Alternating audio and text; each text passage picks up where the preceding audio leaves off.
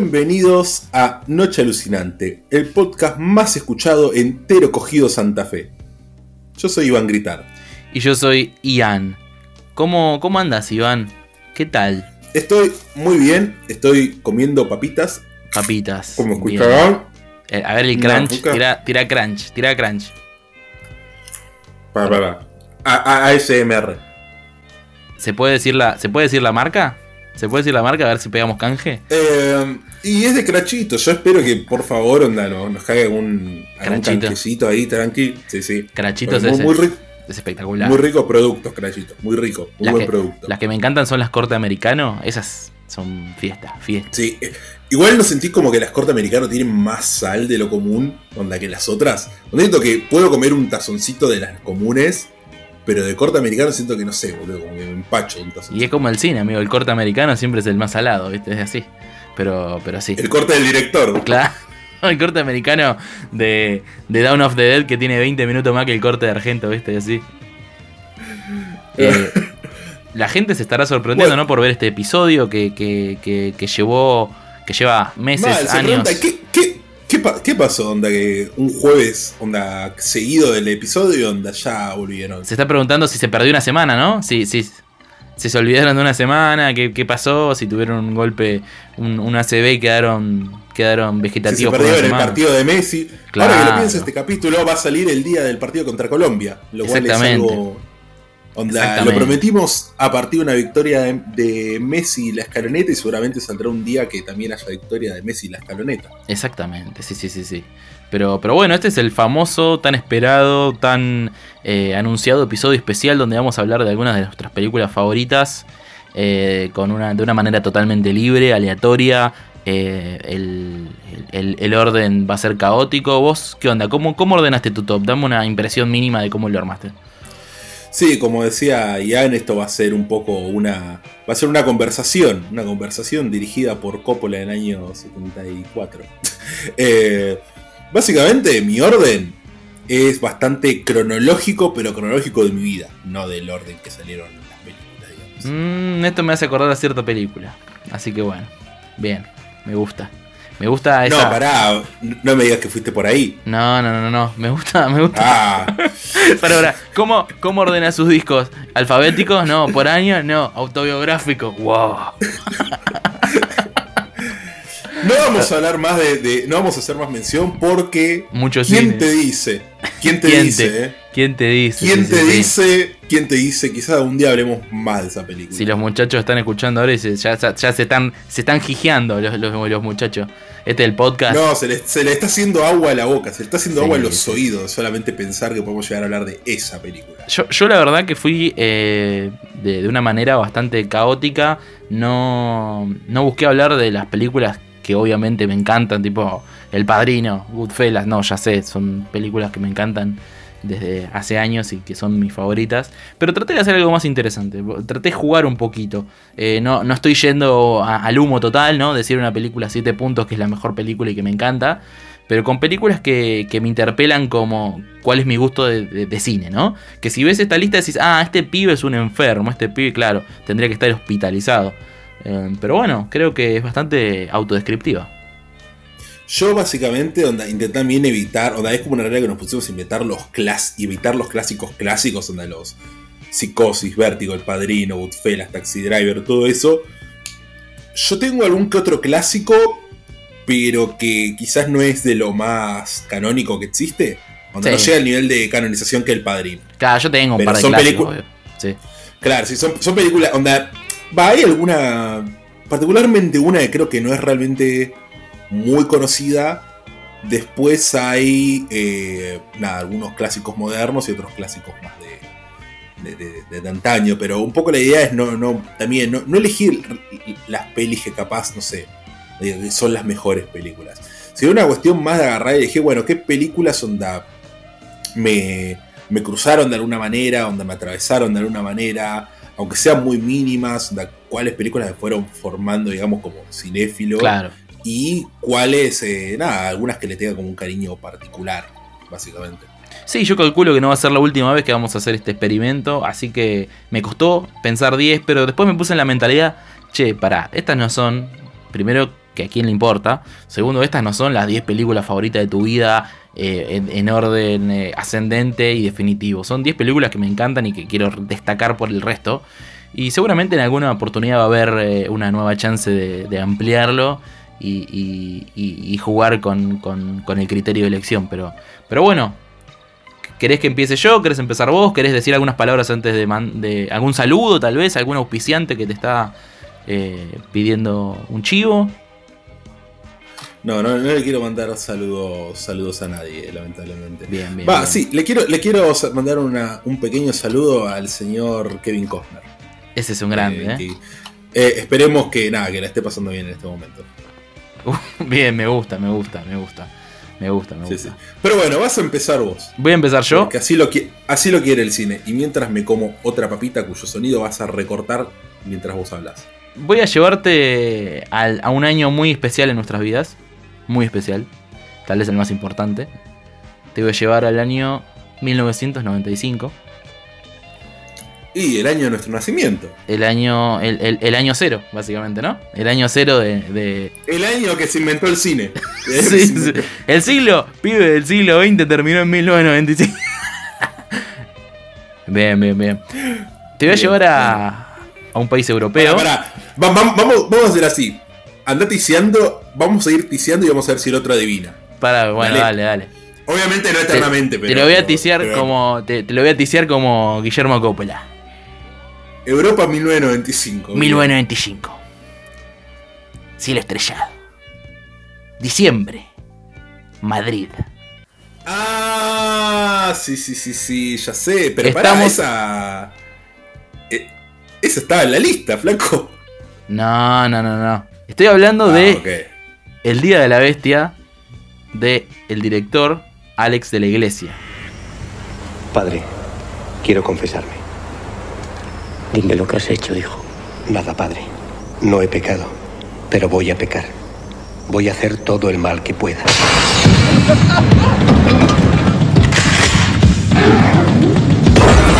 Necesito que me ayude a contactar con el demonio la película que se tiene que ver básicamente todos los 24 de diciembre. todos los 24 de diciembre. todos los 24 de diciembre, tipo 4 de la tarde, ¿viste? Ya después de almorzar. No, no, no están ni cerca después de, familiares. Después del regalo prometido y antes de Duro de Matar, para mí ese, ¿eh? Para mí ese es el cóctel. No sé, ¿eh? a mí me gusta más Duro de Matar tipo 2 de la tarde. Ay, mirá. Ahí en la mesa, ¿viste? Sos un cachón. Canal 13. Y terminar con el regalo prometido, porque el regalo prometido es una peli que yo además le tengo mucho recuerdo que la pasaban siempre a esa hora. Me encanta. Tipo a la nochecita, ¿viste? Con Turboman, me encanta. antes de irte a la casa de tus primos. Sí. Bueno, ahí. Pero bueno, El Día de la Bestia del año 1995 del director español Alex de la Iglesia. Eh, como decía Iván, esta película está en una lista, una lista que permanecerá anónima, una lista de Schindler que, que, bueno, no voy a expandirme mucho porque el objetivo de este, de este top es charlar un poquito por encima. No vamos a ponernos a, a hablar en profundidad, pero es una película que amo profundamente. Que mm, es la segunda película de Alex de la Iglesia y creo que acá ya alcanza un punto culmine del cine de género. Me encanta, me encanta Alex Angulo como, como ese padre, ex, eh, el padre Bericio Artúa. Me encanta Perele, Terele Paves, Santiago Segura como un rockero eh, fracasado que es dueño de una tienda de discos. Es una película graciosísima. Es una película graciosa y que capaz no es como una... Donde es claramente una horror comedy de humor negro. Sí pero tiene momentos que son bastante onda. Ese diablo, ese. Es hermoso. Esa, y esa cabra que se para en sus patas traseras son. A mí. Yo sabes de dónde recuerdo haberla visto por primera vez. ¿Dónde? Y ese programa al cual le debemos la vida. Oh. Un saludo al señor Axel Kuchevaski. Que está escuchando, seguramente. Que está escuchando, seguramente. Amigo. Y a su querido Terror Manía. sí, hermoso programa. Yo, también la vi en el cable. recuerdo haberlo visto por ahí. Creo que por ISAT, Pero, pero también del cable. Y es una película que es profundamente graciosa. Y volviendo a lo que decís vos, eh, la película se autopercibe, Alex de la Iglesia la percibe como una comedia de acción satánica. Ese es el, pitch de él. Comedia de acción satánica. Eh, como, como un comentario interesante para cerrar un poco sobre esta peli. Esta es la segunda de Alex de la Iglesia. La primera fue Acción Mutante, que primero iba a ser una serie, pero termina siendo una película y muy exitosa. Es una muy buena peli de género. Y para su segunda película quería subir el level. Eh, Alex de la Iglesia era un tipo joven, tenía creo de 31 cuando dirigió El Día de la Bestia, que es una locura, ¿no? Eh, era su segunda película y es una película de alto perfil. Le iba a producir eh, Pedro Almodóvar primero. Pedro Almodóvar es un tipo que le gusta promover el cine español y conversó porque le gustó Acción Mutante, estaban en charlas con Alex de la Iglesia y le preguntó qué proyecto tenía. Alex de la Iglesia le da la primera versión del guion a la semana recibe la respuesta de Pedro Almodóvar diciéndole que no la va a producir, que le va a brindar toda la ayuda para que pueda realizarse, y la explicación es que Pedro Almodóvar tuvo mucho miedo del guion, porque es un tipo muy creyente y que realmente le atemorizó. Después le dio una mano enorme para poder realizarla, pero me encanta la idea de que el guion le dio tanto cagazo a Almodóvar que, que se persignó, tipo, no, con esto no me meto. Eh, y, ahí está. Esa cosa de mandingo. Esa cosa, de mandingo. De mandingo, no. De mandingo, no. Ojo. No, no, ojo. Uh, fallido. Fallido. No, no, no. Así que bien, mi puesto número 10 es esta comedia española única de terror, acción, navidad, con los mejores gags que haya visto el cine de género español, que es El Día de la Bestia de Alex de la Iglesia. Bueno, que es justo porque vos arrancaste con una peli que yo recuerdo haber visto en mi infancia. Y ahora voy a mencionar otra peli que es básicamente una peli que probablemente todos hemos visto en nuestra infancia. Sé que vos la viste. A ver. Eh, y probablemente toda nuestra generación la haya hecho. Es una peli del año 1997. Estamos ahí. Hijos de los 90. Hijos de los 90. Peli de 1997 de animación. Menemato. De animación. Y que tiene la participación de cierto cantante puertorriqueño.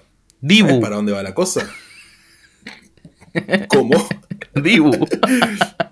Sí, porque como sabemos, René de calle 13. La venganza de. Doblaje.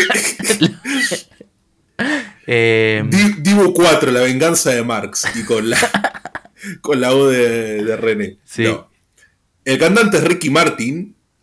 Un basado, Ricky Martin. Un basado. Envasado y un basado. Y la película, y la película es Hércules.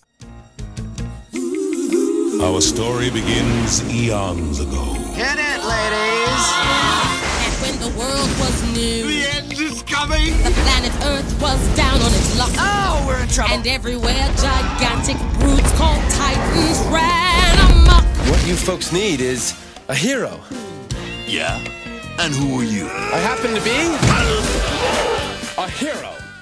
Yo realmente sé que no es, onda, en mi opinión, no es la mejor peli de Disney, de digamos de esta segunda Golden Age que tuvieron en los 90. Sincerate, Iván. Sincerate, te escuché por años decir que era la mejor película de la historia.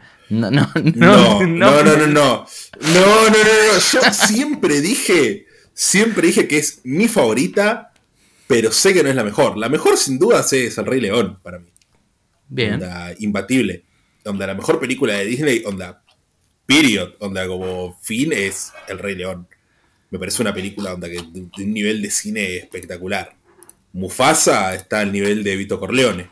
Y sí, es la. Y sí. Y Shakespeare, Shakespeare siempre. Sí, sí. Pero bueno, hablemos un poco de Hércules.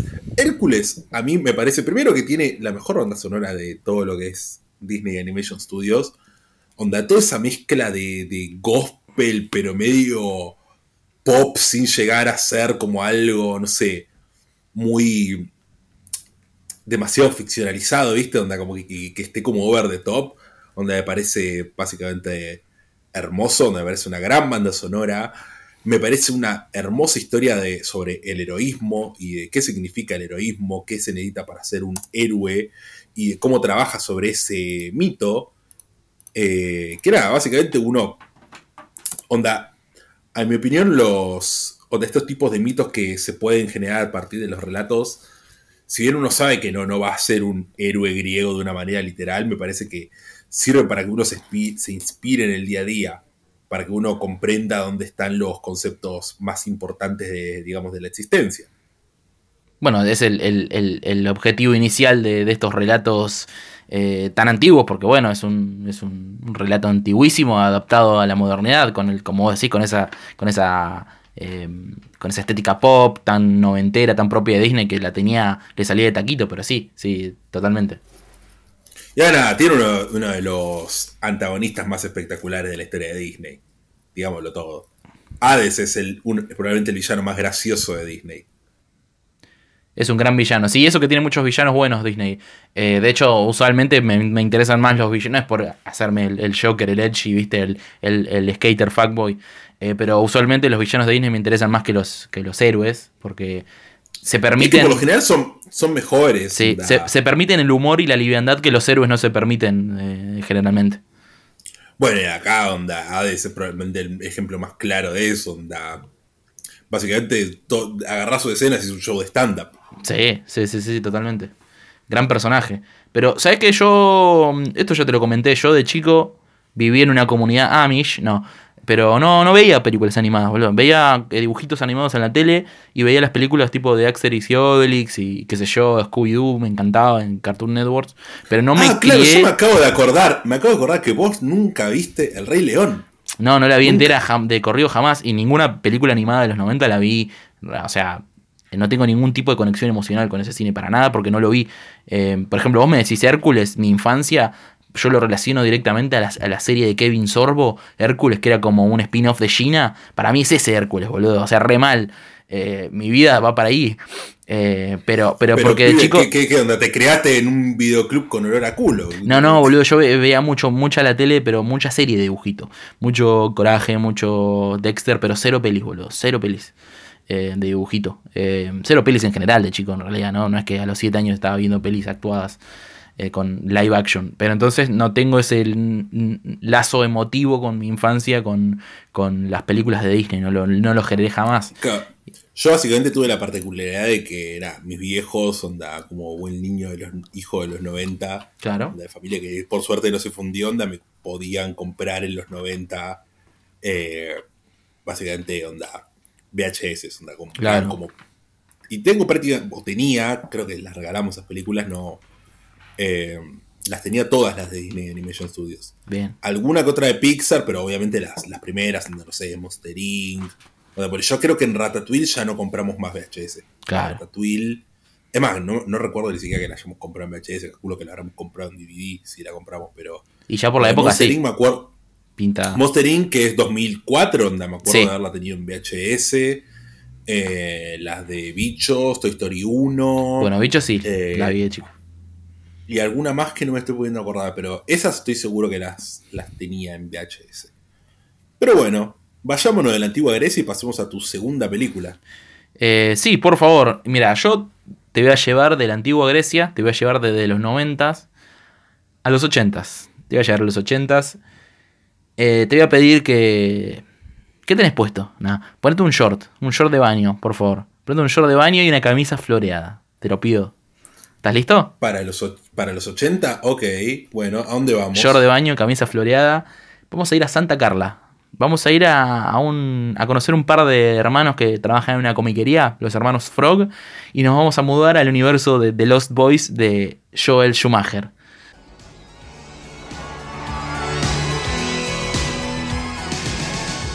Michael and Sam have just moved to Santa Carla, California.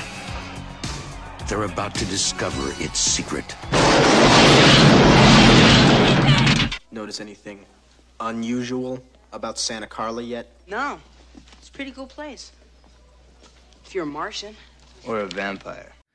Maravilloso, maravilloso. Sí, vamos a, a entrarnos en, en el pueblito de Santa Clara a combatir el mal. Por favor, Y a Twisted por Sister. favor, a Twisted Sister, sí.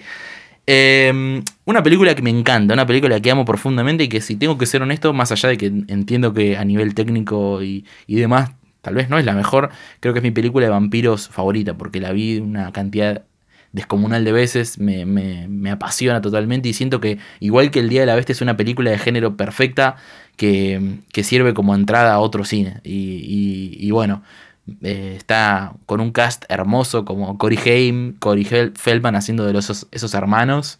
Eh, le mandamos un saludo a Martín Tula, nuestro, nuestro Cory Feldman personal, Cory Feldman, sí, el, el que nos tocó, digamos, de por, pa- por padrón. Pedimos como el de.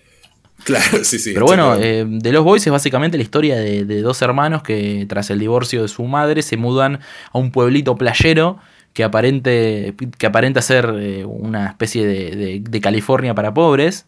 Eh, pero resulta que es uno de los lugares con mayor índice de desapariciones de niños, la Murder Capital of the World, como dice un, cartel, con un tema espectacular de Doors, eh, un cover de Doors espectacular de, de Echo and the Bunnymen. De. Sí, Eh, espectacular de People Are Strange que define más bastante el tono de la película, ese, ese mix de vampirismo con cultura pop ochentas y a partir de ahí es una película fantástica, es una película fantástica eh, que para mí es de lo mejor de, de este tipo de cine en los ochentas.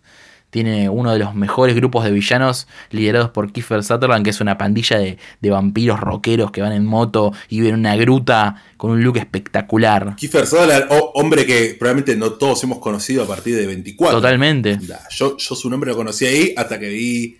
Cuenta eh, conmigo. Como se llama esta Stand Claro. By Me, dije, mira, es el de 24. Claro. Es como ya Jack Sí. Power. Jack Eh, Power. y después, eh, claro, yo primero llegué a Stand By Me, después al The Lost Boys y dije, ah, este pibe, este pibe es capo. Pero, pero bueno, es una película que amo profundamente. Me parece que estéticamente, la música, eh, el giro final, el giro final de The Lost Boys me apasiona, me encanta y, me encanta cómo lo va construyendo de a poco. Que, que ya en un momento, ya cuando la viste más de una vez y cuando viste muchas películas, ves para dónde va la película. Pero ese, ese último tramo, cuando se da vuelta la tortilla y parece que se solucionó todo y no, espectacular. Eh, no sé qué relación tenés vos con The Los Boys. Eh, de los Boys yo solo quiero mencionar dos cosas maravillosas que tiene. Una es Jamie Gertz, quien hace de Estrella.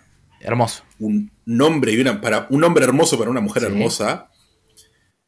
Y eh, quería mencionar al fisicoculturista, al, al fisicoculturista del, del saxofón. Ese es eh, uno de los héroes de los 80, el, el- el saxofonista en cuero en la fiesta. Es, es algo que, que no tiene realmente sentido. Onda, nunca en mi vida fui a un recital donde haya un tipo en cuero aceitado tocando el saxofón y cantando con llamas de treno. No tiene sentido ese recital, no tiene sentido esa banda, pero yo cuando lo vi me, me- me quedé totalmente. No, pero aparte es la copia de los 80 y del tono de la película, porque por un lado tenés la ridiculez de tener este tipo totalmente mamado, eh, tocando el, el saxo con eh, en cuero y todo aceitado y una banda de gente en la playa pasando un momento eh, totalmente delirante.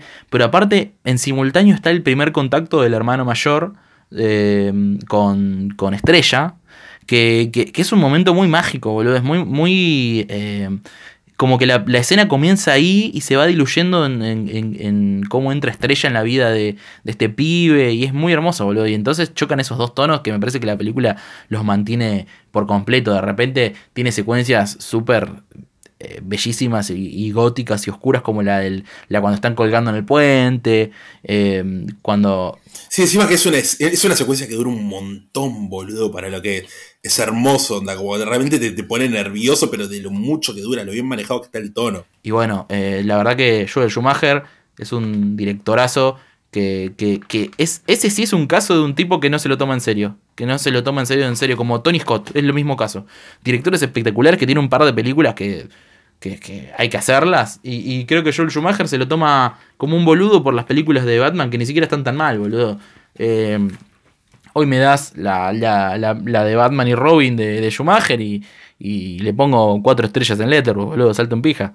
Eh, pero creo que se lo mató de más. Yo no, la- yo no las, ve- yo no, no- no las veo hace mucho, las de Batman, pero ahí nunca fueron tan malas, qué sé yo. No, Nunca- jamás, boludo. Ponle que la de. ¿Cómo se llama esta? La de Jim Carrey, eh, Forever, Batman Forever. Ponle que eso un poco me aburre, pero Schwarzenegger, Uma Thurman, qué sé yo. Tiene un montón. Ese Bane, boludo. Ese Bane todo verde y podrido. Cuando le da el beso Uma Thurman a, a Robin y le deja Todo- la, la Todo mugrecita en el mamado, labio. el, no. Bane, el Bane todo mamado como el saxofonista, justamente. Me vuelvo loco. Me vuelvo loco con esa Uma Thurman. Poco se habla de esta tendencia de Joel Schumacher a- y los, los hombres mamados. A los hombres mamados, boludo. Joel Schumacher. Joel Schumacher. Y que se conecta con algo que hablamos en el último episodio, que es con Larry Cohen, que, que estuvimos hablando en la semana, que Larry Cohen es el guionista de, de esta película muy interesante de, de la de mm, Colin Farrell en el... la Ah, sí, la de. la- pensé que estabas hablando de que él era el guionista de Los Boys. Dije, mirá, no, tenía, pero no, sí, Phone Booth, otro peliculón. Sí, Bueno, sí, yo, sí, sí, sí. yo diría que dejemos onda, este capítulo ya hablado de Joel Schumacher suficiente por ahora. Por ahora. Porque ¿quién te dice? Ian? Hay ¿Quién que te volver. dice? ¿Quién te dice que en este capítulo. Hay que volver a donde fuimos felices. ¿Quién te dice? Pero yo diría que prosigamos. Para, para no dale, quemarlo. dale. Te paso la posta. Te paso la posta. ¿Dónde me llevas? Yo te voy a hacer una pregunta. Cada persona suele tener sus valores, ¿no te parece? Onda, cada persona tiene Sí. onda. Dentro del gran abanico de valores que puede tener una persona, que es, no sé, la honestidad, eh, qué sé yo, onda, la, la tenacidad, no sé, onda. La higiene. Claro, exactamente, la, la benevolencia, no sé, onda, valores que puede tener una persona. Para mí, algo que es un gran valor es la amistad. Uf, Me parece que los amigos son una de las cosas más importantes de la vida. bien. Y por eso te voy a llevar al año 2007. Año 2007, Gran año. Estados Unidos. Ujú. Y vamos a cruzarnos con la que probablemente sea la mejor comedia de la historia, Ian. Sí, ya sé cuál decís y. y- Protagonizada por Michael Cera, Jonah Hill y Christopher Mintz-Plasse. No sé cómo se pronuncia el apellido, pero le voy a decir Mintz-Plasse. Sí. Means Vamos a hablar de Superbad, mejor conocida como Super Cool. ¿Qué onda? Fogel, ¿dónde rayos estabas? Casi me da un paro cardíaco. ¿Perdón? Déjame verla. ¿O te arrepentiste? No, no, miren, aquí está. ¿Qué tal? Miren. Hawái. Ajá. Licencia de conductor de Hawái. Es difícil de rastrear, supongo. Oye, espera, ¿cambiaste tu nombre a. ¿Miklovin? ¿Sí? ¿Miklovin? ¿Qué nombre tan estúpido, Fogel? ¿Tratas de ser un cantante irlandés? No, te dejan elegir cualquier nombre cuando vas ahí. ¿Y elegiste el de McLovin? Sí, era ese o Mohammed.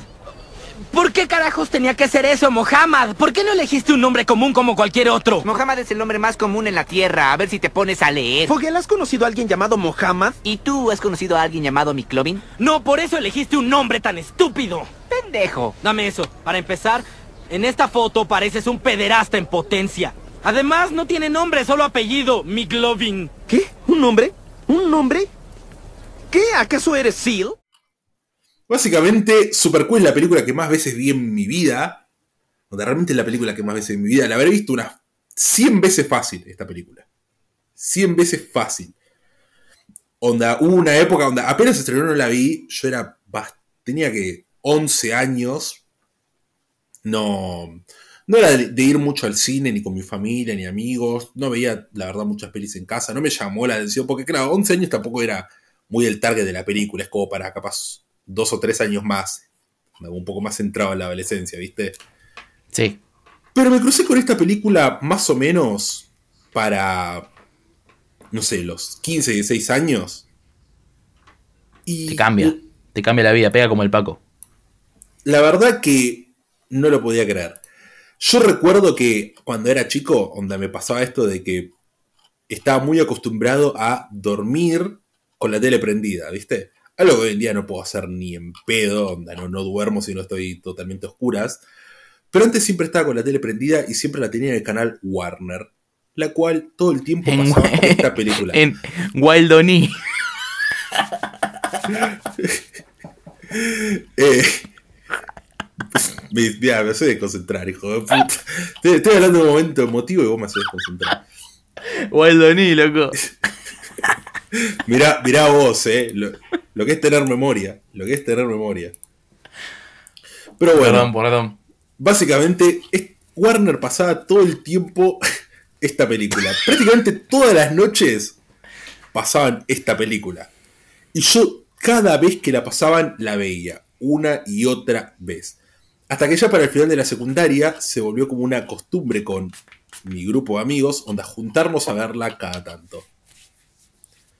Yo no te puedo explicar el nivel de enfermedad que teníamos con esta película. No sabíamos los diálogos enteros, nos poníamos a decir diálogos, escenas enteras de la película anda de memoria, de tantas veces que la habíamos visto. ¿Dibujabas chotas por todos lados? No, ese era otro el grupo de amigos. Yo, yo- Ah. no, no, no, no, era más tranquilo, por suerte.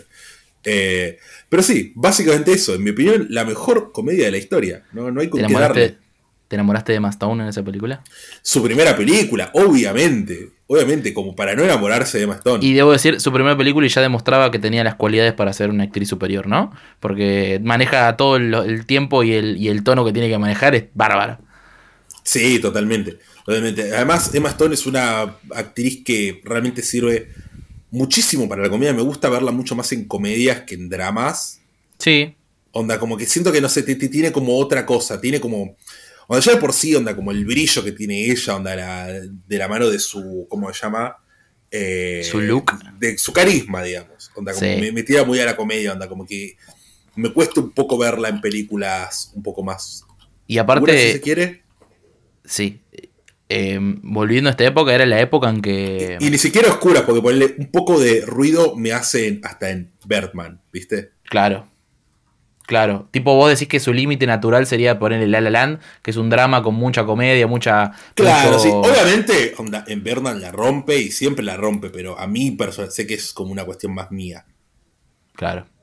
Pero en esta época, ¿te acordás que, que Michael Cera era más grande que Robert De Niro? Hubo un par de años que Michael Cera era básicamente eh, el, el, el- el ícono popular más grande de la historia humana. Era Porque poco menos un par de que Dios en la Tierra, básicamente. Sí, sí, Michael Cera, y lo sigue siendo igual, pero bueno, de- ahora desde otro lugar. Eh, que, que Michael Cera creo que no tuvo la- Si bien aparece en películas, creo que no tuvo la carrera que merecía, me parece, ¿no? Y pasa que lamentablemente el chabón, onda, pudo explotar bastante bien su cara eterna adolescente, pero nada, llega un punto de que está grande y como que nada, su. ¿Cómo se llama? Su rostro entró en un. ¿Cómo se llama? El. Sí, el no sé el qué nivel- vale. la cara de pedófilo total. Sí, eh, sí, sí, el- total. ¿Cómo se llama? El, vale, el Uncanny Valley, su. Sí, ya su está. Es un dibujo animado. Sí, sí, es, no, no, no. es un dibujo animado en carne, con carne. Pero todo Sí, lo contrario a Jonah Hill, ¿no? Todo lo contrario a Jonah Hill, que, que si bien hace años que no mete una grosa, es un actor que, que está en el, en el inconsciente popular, que es muy querido y que, Y que ahora es director.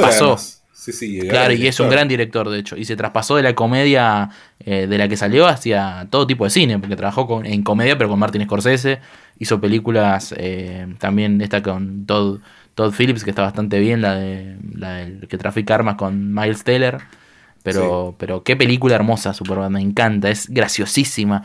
Es increíble el nivel de estupidez que tienen los diálogos. eh, Y, y creo que es una de, la- es una de, las, de las pocas pelis de la historia que no, no tengo ningún problema en verla doblada. no, para nada, para nada. para Yo, nada. yo veo Eh, siempre las pelis son de su original, pero el, hay, que- hay que reconocer y mandarle un saludo al tra- a los que hicieron el trabajo de doblaje latino de Super Cool, porque nada, es, es algo Bueno, pero es como. Es como volver al futuro, como ese tipo de películas, se ven dobladas, boludo. Eh, Sí, están sí, muy sí, buenas dobladas. Obviamente que cuando, cuando la ves en, en inglés hay chistes que se pierden en la traducción, ¿viste? Pero, pero está perfecto en, en- en español latino. Eh, Y el director, Greg, Greg Motola dirigió otra de esa época, otra de esa nueva comedia americana grosa. No me acuerdo Hizo la cuál. de, ¿cómo se llama? La del Alien, que no la vi. Eh, Paul. Ah, pero esa Paul. actúa Simon Pegg, me parece, ¿no? Sí, sí, Nick Frost, están los dos. Ah, Sí, hizo una- Adventureland. Ahí está, ya sabía que había hecho otra, otra muy buena, que es un poco menor a Super Cool, pero es una gran película. Eh, qué, qué hermosa película, super, super cool, super bad. Eh, ¿Cuál es tu, tu secuencia favorita de la película, la que más risa te da? Pensate Uf, una. No, ya sé cuál. Es, es obvio. Cuando llega con la identificación falsa de McLovin. Es espectacular. Es Un nombre. Un nombre. ¿Qué eres? ¿Seal? Es increíble. No, no, no, hay un, no hay una frase dicha en esa escena que no me haga recagar de risa. Donde Aparte, como- como lo dice Mince Placé, McLaughlin. Qué estúpido, Fogeliteta puta. ser un cantante irlandés.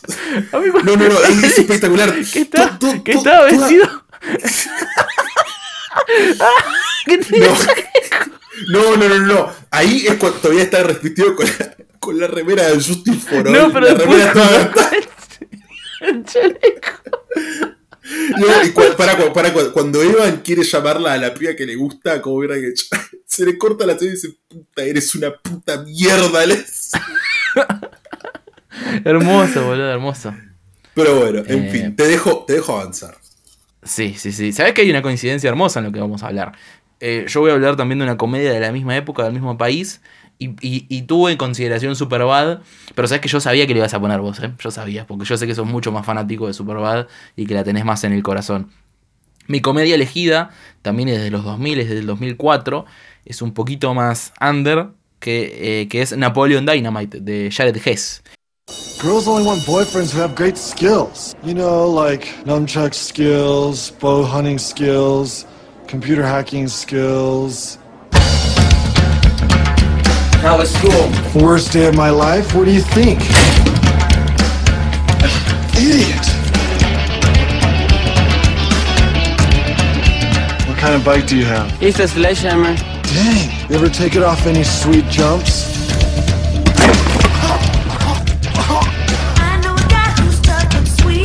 What are you drawing? A liger. What's a liger? It's my favorite animal. It's like a lion and a tiger mixed. Es una película que amo con todo mi corazón y que la vi ¿Sabes demasiadas veces. Yo esa la vi una vez hace mucho cuando era chico, onda, te digo, poco después de que se haya estrenado Sí. en uno de esos canales de pay-per-view de cable. Sí. Y no, no me acuerdo nada, onda, no la volví a ver, no la revisité. Tengo Es una película haya extrañísima. Envejecido mal, ¿viste? Onda, como. No, no, no puede envejecer porque era rara, boludo. Es una película que no habla de su tiempo porque es tan raro el tono y el humor. Es estúpida, es una comedia que ¿por qué te da risa? Porque es estúpido esto, es estúpido que estén haciendo esto. Es una comedia que me da mucha gracia y habla básicamente de un joven llamado Napoleon que, mm, que tiene sus problemas familiares y se hace amigo de un joven llamado Pedro y su misión es que Pedro sea elegido presidente de la escuela. Eh, a todo esto también llega a cuidar a Napoleón su tío Rico, Uncle Rico, que es básicamente un chanta, un, un, un- laburante de la vida, que nada, quiere hacer guita en el barrio y, y- pasan cosas delirantes, sin sentidos, maneja un tono absurdo que, que es difícil de describir, porque la película juega con lo incómodo, ¿viste? Con el awkward, eh, es mucho menos eh, apuntada al diálogo rápido y la improvisación de Superbad, porque esta película está muy cuidado del tono, está cuidado a un punto de que está buscado más de- desde la dirección que desde la improvisación de los actores, viste que, que en Superbad dependés enteramente, no enteramente, pero mucho de la capacidad eh, cómica de Jonah Hill, de, de- todo este elenco hermoso. En, en Napoleon Dynamite hay como un control mayor del director, es una película eh, que, que es como el, el reverso redneck y totalmente estúpido de, de Wes Anderson. Y, Claro, y eso sí. creo que le suma, porque es un reverso totalmente estúpido. Eh, a, mí me fascina, boludo. La vi demasiadas veces, me junté a verla demasiadas veces. Hay momentos que me dan gracia y vergüenza ajena en, en- partes iguales. Y es una película poco vista. Creo que, como vos decís, no tuvo un traspaso tan interesante a- a- al público más moderno como sí tuvo Superbad, que creo que es una película que los pibes de 16, 17, 18 ven todavía mucho. Napoleon Dynamite no, creo que quedó, que, que se quedó ahí. Y, y nada, si no la vieron eh, y tienen ganas de ver una comedia extraña, diferente, con un tono súper raro, pero que es graciosa y ridícula, creo que es, un- es por ahí. Primera película del señor Jared Hess, que después de esto se fue a dirigir Nacho Libre. Nacho Libre, sí. Qué, qué- qué carrera, ¿eh? Qué carrera. Nacho Libre, esta Masterminds con Zach Galifianakis y Owen Wilson, da un- una carrera interesante. Voy a, voy a agarrar y visitar Napoleon Dynamite, me parece. Por favor, mirala y, y, y- y decime que te- hay, hay momentos que, que te... Después lo tenemos que conversar una vez que la hayas visto, pero hay momentos graciosísimos. Graciosísimos. Pero, pero bueno, te, basta de comedia, basta de América.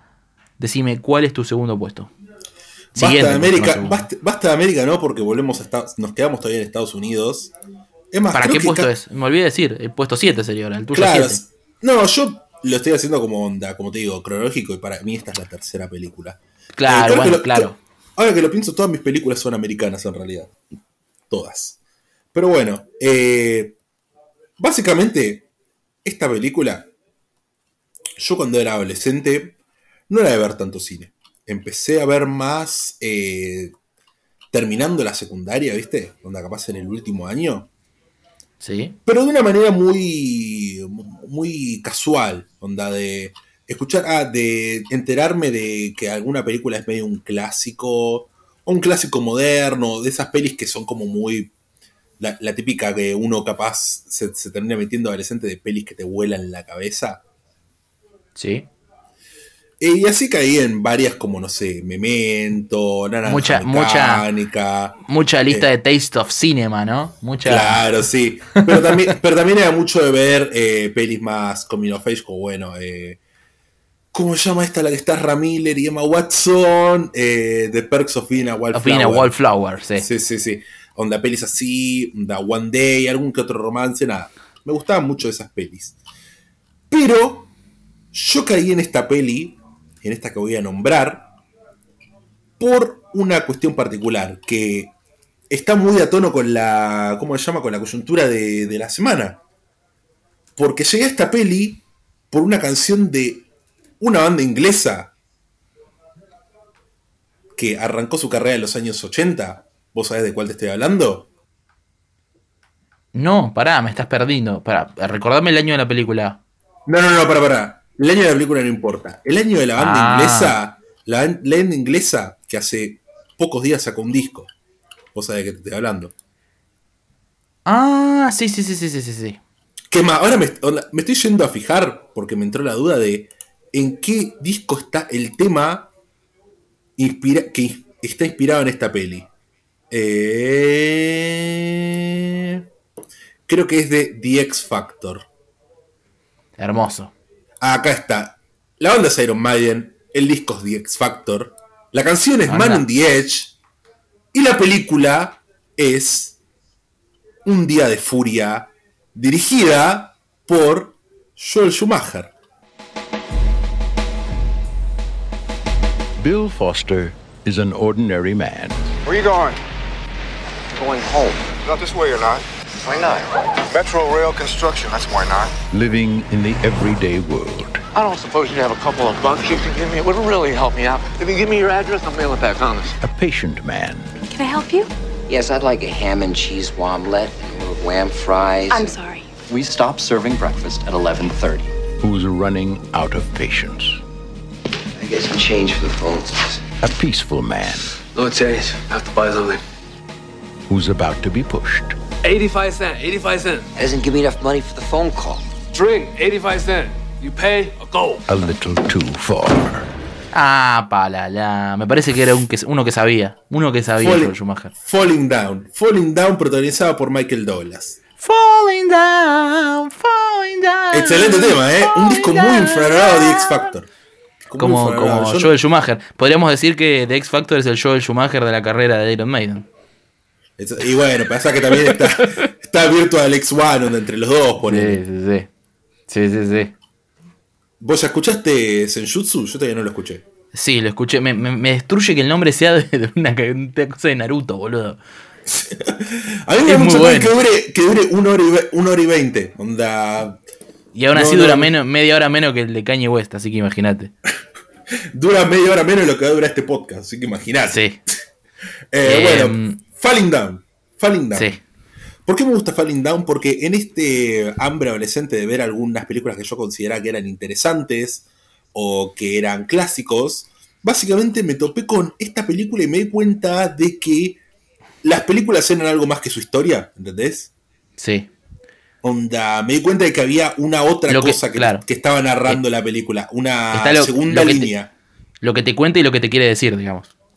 Exactamente, y yo veía que este tipo, onda Michael Douglas, iba y que no, no me acuerdo muy bien porque hace mucho no la veo realmente, pero que iba que se peleaba con unos mexicanos, después iba y se peleaba con unos afroamericanos, después iba y se peleaba con un chino.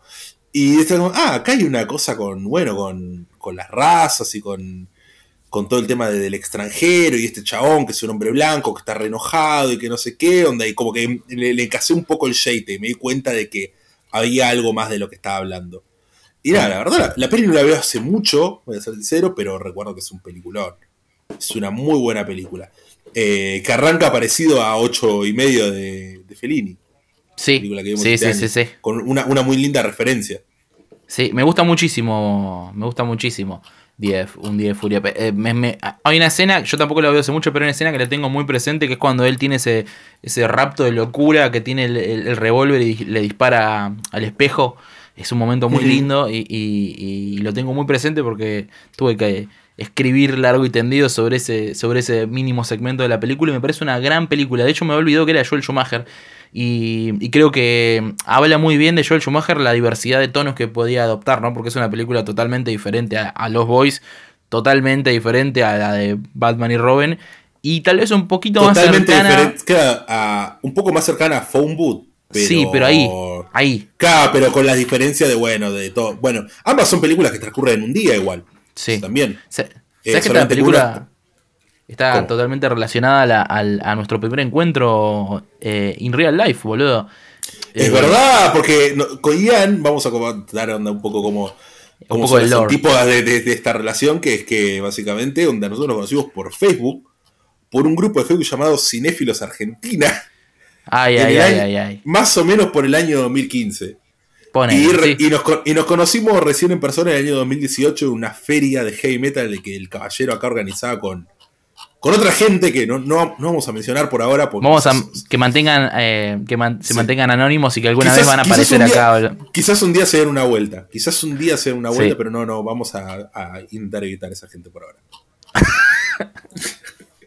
un saludo a ellos que ya sa- saben quiénes son. Ellos saben quiénes son, así que. Como diría la renga, los mismos de siempre. Exactamente. Pero bueno. Falling Down, la película, eh, las otras dos que mencioné, Onda con Hércules y Superbad, básicamente mencioné que películas que les tengo mucho, un cariño como muy especial, pero esta decidí, eh, nada, da- como que tiene una cuestión también con la, la cinefilia y esta pasión que fui descubriendo, que es ver películas y entender películas y analizar y conectar películas. Así que esa es mi, mi tercera, mi tercera parada, Falling Down de Joel Schumacher. Hermoso, hermoso. Buena, buena, buena parada. Eh, buena parada, diría una película porno. Eh, bien, yo voy a quedarme en, en Estados Unidos. Voy a volver un par de años atrás. Una película que amo completamente. Y que de alguna manera es un musical. De alguna manera es un musical. Pero primero te tengo que contar algo. Vamos a ir a otro tiempo y a otro lugar. Y te voy a contar una fábula de rock and roll. Oh, muy bien. Muy bien, muy bien. Me- Estamos me hablando de una de las películas más grandes jamás filmadas, uno de los logros de la cultura occidental. Uno de, uno de le- los directores más grandes que ha pisado la tierra, podríamos decir. onda, Sí, totalmente. Estamos hablando de Streets of Fire. I'll be coming for her.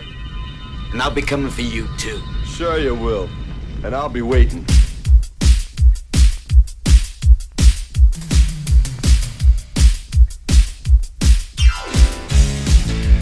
Are about to enter a world unlike any you've ever seen before, where rock and roll is king.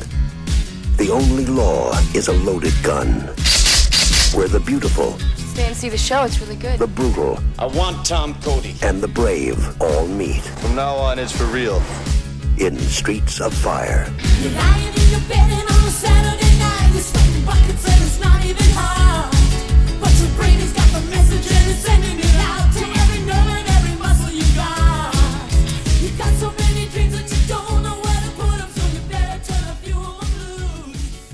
Del señor Walter Hill. Exactamente. Exactamente. Una película que amo profundamente y que creo hoy en día es mi favorita de Walter Hill, un director eh, cuya filmografía estoy bastante familiarizado y eh, del cual amo muchas películas.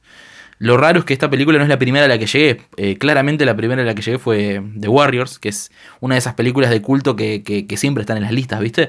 Si bien es bastante, un poquito más oscura que otras, es una película, cuando buscas películas de culto, esas listas de cine retro famoso, siempre es un referente de Warriors. Y es una, una que vi de, de- bien de, en mi adolescencia temprana, bien de joven. Y, me encanta. Y digamos todo, qué linda que es Diane Lane. Oh, ya, qui- ya totalmente, quiero, ya quiero tirar el comentario. Qué linda que es Diane Lane. Y qué capo que es Rick Moranis, onda. Nunca lo vi haciendo de, de forro a Rick Moranis hasta esta película.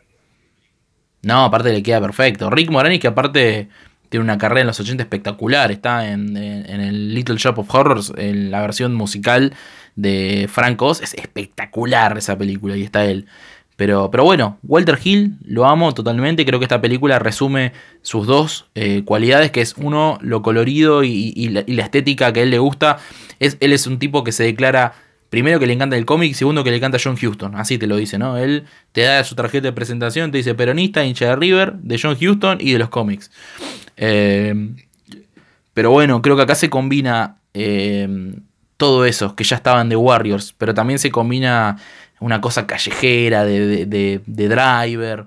Eh, hay una, una estética que, que- parece también explotar los 80s, los 50s. Es como un mundo que no tiene fechas, ¿viste? Que él dice Another Time, Another Place y es literal. Hay autos de los 50, hay neón de los 80s, hay narrativas de los 70s. eh, me encanta. Me parece que es un mundo de fantasía espectacular con Diane Lane como esta cantante pop que, que es como un, un ícono de la cultura juvenil, que es raptada por Willem Dafoe, que es un motoquero que vive en las afueras de la ciudad y tiene que ser eh, eh, salvada por el personaje de Michel Paré, que originalmente iba a ser Tom interpretado Cody. por Tom Cruise. Tom Cody, que iba a ser interpretado por, por, por Tom Cruise, pero Tom Cruise no pudo y, y muy a pesar de Walter Hill, porque no lo quiere, lo terminó interpretando Michel Paré. Que hablamos de Michel Paré en el capítulo anterior porque Sí, actúa con en Luna, Bad Moon. Bad Moon, exactamente. Exactamente, sí. ¿Qué, qué te parece Streets of Fire a vos? ¿Qué, qué, qué te genera? Streets of Fire me parece. No sé si la mejor película de Walter Hill. Tendría que pensarlo. Yo creo que claramente, onda. Está entre este y The Warriors para mí. Onda, no se me ocurre otra que, que me guste tanto como estas dos. Pero no sé, onda. Siento que esta tiene como un poco más subido de volumen, digamos, la, la cuestión, onda, ¿cómo decirlo? Pop, ¿me entendés? Sí. Onda, y cool, que obviamente los The Warriors es como una película increíblemente cool, pero esta lo tiene onda a, a través del personaje de Tom Cody, eh, la belleza de Diane Lane como esta cantante, eh, con- como Ellen Aim y onda, la onda que tiene las canciones, o incluso el personaje de McCoy. Hermoso personaje. Mismo, mismo William Dafoe con una de las mejores introducciones de un villano, creo que en la historia del cine, a a mi gusto personalmente, que es durante la canción de, de Nowhere Fast, que es una de las mejores canciones que jamás se compusieron por una película, un tema original de Fire Inc. Eh, de repente se abre la puerta y ves la silueta de estos motoqueros que entran en medio de un recital. Imagínense que están en Niceto escuchando a las ligas menores. Y, y, y, se abre esta puerta, vos te tenés en mente ese momento, ¿no? Que, que- Sí, que sí, sí, se va iluminando muy lentamente los ojos de, de William Dafoe, de Raven, y, y coincide con uno de los bombos. Es un momento mágico, mágico, totalmente. La película habla abre como un musical y cierra como un musical, y está orquestada musicalmente. Y, me parece que conjuga todas estas cosas que decís vos de que es cool, pero encima pareciera que está haciendo mismo un comentario sobre lo cool a la vez que hace una de las películas más cool de su generación. Eh, y en ese sentido creo que Walter Hill la, rompe absolutamente toda. Así que es una película que amo completamente. Bueno, mi cuarta película la tengo muy relacionada a un momento en el que yo recién mencioné que veía pelis de una manera más casual, que no me interesaba el cine como, como cine, sino eso, el ver pelis por simple curiosidad. No me interesaba realmente onda pasar por un primer estado de cinefilia donde uno consume, consume, consume y consume. ¿Me, me, me entendés a lo que voy? Sí, sí, sí. Esa cosa de, bueno, del ver, el, ver por, el ver por el ver. Eras un youtuber, digamos. Era- Claro, Sí. iba al contenido. Sí, sí. Iba al contenido todo el tiempo. Eh, pero bueno, en el 2014, después de haber terminado la secundaria, yo empecé el CBC de psicología. Después de eso me cambié a arte. Después de eso me cambié a diseño, imagen y sonido, que es la carrera que estoy estudiando hasta ahora. Eh, pero durante ese 2014 que estaba haciendo el CBC de psicología, me empecé a encontrar con varias películas. Empecé a consumir de una manera muy, digamos, alevosa.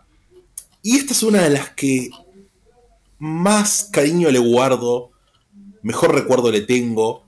Onda, obviamente en esa época empecé a consumir mucho, no sé, onda, mucho Scorsese, De Palma, Spielberg, Tarantino, todo. Pero esta es de un director que no es tan conocido. A ver. Es el hombre en cuestión, no vi ninguna otra de sus pelis. Se llama Steven Scheinberg. Y en el año 2002 dirigió esta hermosa comedia romántica, si se quiere, llamada Secretary. I have never had a job before, but I can assure you that I am very excited about this opportunity. All I need is a typist who can answer the phone. You have reached the office of Mr. Edward Gray. It's very dull work. I like dull work. I'm not here How'd it go? I got it. Mirá vos. La secretaria. Sí, sí, sí, sí. Con, Las- la, con la Maggie. Con la hermosa Maggie, Gi- Maggie Gyllenhaal y el fachero James Spader. Una película de Isaac, digamos. Una película de Isaac. Película valijera también, ¿eh? Película de valijero. película de Isaac, película de, ¿cómo? de TCM. Sí. Yo creo que la primera la vi por TCM. Pero es, es hermosa esta película, chabón. Onda, es, es increíble, onda, cómo. Onda, cómo te es presentada ella con ese plano de los pies ahí rascándose de las medias esas largas que tiene hasta por encima de las rodillas. Y cómo de a poco va entrando en el juego que este señor Grey, onda, el cual es mucho mejor que el Grey de las 50 sombras. eh, cómo la va introduciendo en su juego, cómo la va, si se quiere, pervirtiendo, o mejor dicho, onda, sacando la perversión que ella ya tenía adentro. Cómo la relación de estos dos se va formando a partir de, bueno, de toda esta práctica BDSM que empiezan a hacer entre los dos. Hay un momento, una secuencia de montaje donde ellos ya están básicamente juegan, si quiere, de una manera de una manera regular en la oficina y suena I'm Your Man del señor Leonard Cohen, que me parece punto altísimo del cine de los 2000, ¿qué querés que te diga? Aparte, qué combinación, ¿eh? Esa película que es tan sexy con, con Leonard Cohen, que no es un artista que yo lo relaciono a lo sexy. Eh, me parece que hay un lindo contrapunto. No. No. ¿A vos te parece que no? Leonard Cohen no. Onda, para, O sea, me, me- eh, entiendo por qué podría esa ser voz, sexy. boludo. Bueno, pero creo que es la versión no sexy de ponerle Nick Cave, Tom Waits. Creo que eh, está tan relacionado a una. No, pará, a, mí- a, a mí Nick Cave no me, no me parece más sexy que Leonard Cohen. Y pedo, bueno, no, como que no, amigo, el tema que hizo con PJ Harvey es puro sexo ese tema, boludo. No, no, no, no, es sexo, sexo. Pero bueno, pará, volvamos a de secretario, pará. Vamos a, la secretaria, vamos a hablar de la secretaria. ¿Vos qué te parece esta película? Pero sí, hermosa película y es verdad, es muy, muy de esa época. Creo que también, creo que un po- poquito olvidada la película, ¿no? Porque en un momento era muy popular de Secretary. Era una película muy... eh, de, esas, de esas que empezás a ver cuando querés interesarte en un cine tal vez un poquito menos mainstream, menos... eh, no, no sigue siendo muy amigable, pero un poquito más buscado. eh, y era muy vista. Ahora siento que no, no, no traspasó tanto una cuestión generacional, ¿no te parece? Claro, sí, es muy de. Bueno, pasó mucho igual con ese cine independiente americano de finales de los 90, principios de los 2000, ¿no te parece? Sí, sí, sí, sí. sí. Ahí- Como no- no- no- onda- bueno, incluso Napoleon Dynamite, que la mencioné. Es otro caso igual, Es sí. una película. Una película que se recuerde tanto. onda. Hay como un nivel de referencia como bastante acotado, le existe, pero no, no, no. No me parece que sea una película que de la que se hable de manera regular, ¿me entendés? No, ni en pedo, ni en pedo. No, no, no, sí.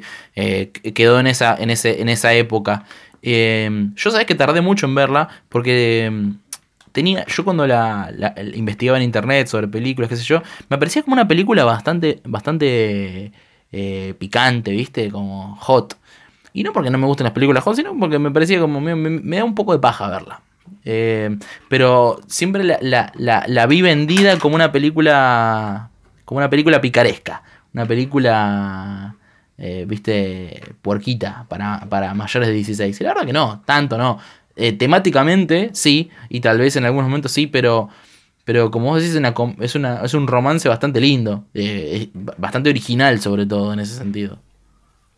Sí, tiene momentos valijeros, obviamente, pero no. No, no, no es como el, punto central de la película. Es una película más eso, es una comedia negra, una comedia romántica negra, eh, sobre esta pareja de, de básicamente outsiders, si se quiere. Son dos personas que claramente están por fuera de la media y que tienen como bastantes mambos para relacionarse, pero que nada, onda, se la recomendamos fuertemente. Yo probablemente, Ian, que querés la termine poniendo en mi videoclub personal para que toda la gente que, que me conoce se la pueda bajar y, y disfrutar. Hermoso, hermoso. Eh, bien. Bueno, bueno, pasemos a tu quinta entrega. Mi quinta película. Mi quinta película yo la relaciono directamente con Quentin Tarantino, aunque no tiene nada que ver eh, a nivel estético y de época con Quentin Tarantino. Pasa esto porque eh, en un momento yo, me- cuando estaba investigando sobre cine de terror, para empezar a conocer, cuando tenía no sé, 16, 17 años, conocer otras películas, sobre todo eh, europeas, tomaba de eje lo que decían directores como que me encantaban, como Tarantino, como, no sé, Paul Thomas Anderson, ese tipo de directores. Y hay películas que Tarantino las hizo bandera incluso no siendo tan buenas. El, el- el capítulo pasado creo que hablamos de Chunkin Express, es una de las películas que más vendió Tarantino. Creo que él mismo la trajo, a- a- la, la llevó a Estados Unidos a, a que tenga distribución. Más- la que más vendió humo Tarantino. Exactamente. Eh, Chunkin Express es una de las películas que Tarantino más vendió humo. Y otra de las películas que Tarantino en ese momento, en principio de los noventas, no porque yo estuviera vivo, sino porque leía entrevistas de esa época, más hablaba y, y- y más referenciaba y, y de hecho distribuyó en Estados Unidos, es una película italiana de terror del año 1981, dirigida por el maestro Lucio Fulci, titulada E tu, e tu vivrai nel terrore l'aldilà. Tu sei Lisa, vero? Sì, io mi chiamo Emily. Ti aspettavo, volevo conoscerti.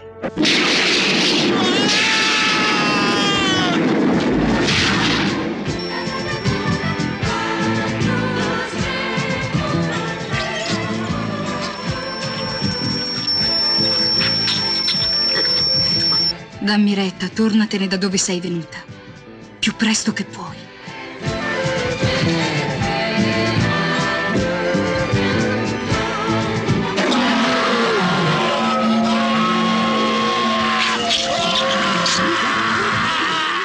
Cinquant'anni fa, tutte le persone che erano in questo albergo furono trovate morte. O The La Beyond. película más grande de la historia. Una de las películas La más grandes jamás grande la filmadas. Una de las películas más grandes jamás Sí, sí. filmadas. Eh, la película que excede al cine, si se quiere. Sí, es una, más allá, justamente. es una película fantástica, una película eh, increíble de principio a fin con una aura onírica eh, que creo que pocas veces se logró en la historia del cine. Creo que muestra lo mejor de Fulci como, como cineasta, como, como mente creativa, como un tipo que, que es difícil de encasillar y entender y tiene la suficiente roña, mugre del trash europeo, del, del, del, del Eurotrash, pero también tiene una cantidad de, de ideas interesantes, de momentos icónicos, tiene varias de las muertes más legendarias del género, y para mí eh, no tengo miedo a afirmar que es la mejor película de- italiana de terror jamás filmada, teniendo, teniendo a gente que le compite como, como Darío Argento, como va, para mí es una película insuperable en cuanto a lo que significa el terror.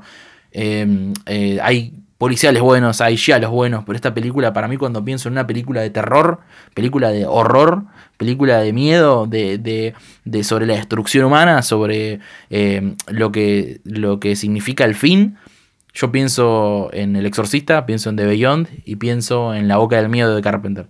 Para mí son tres películas que definen lo que es el terror.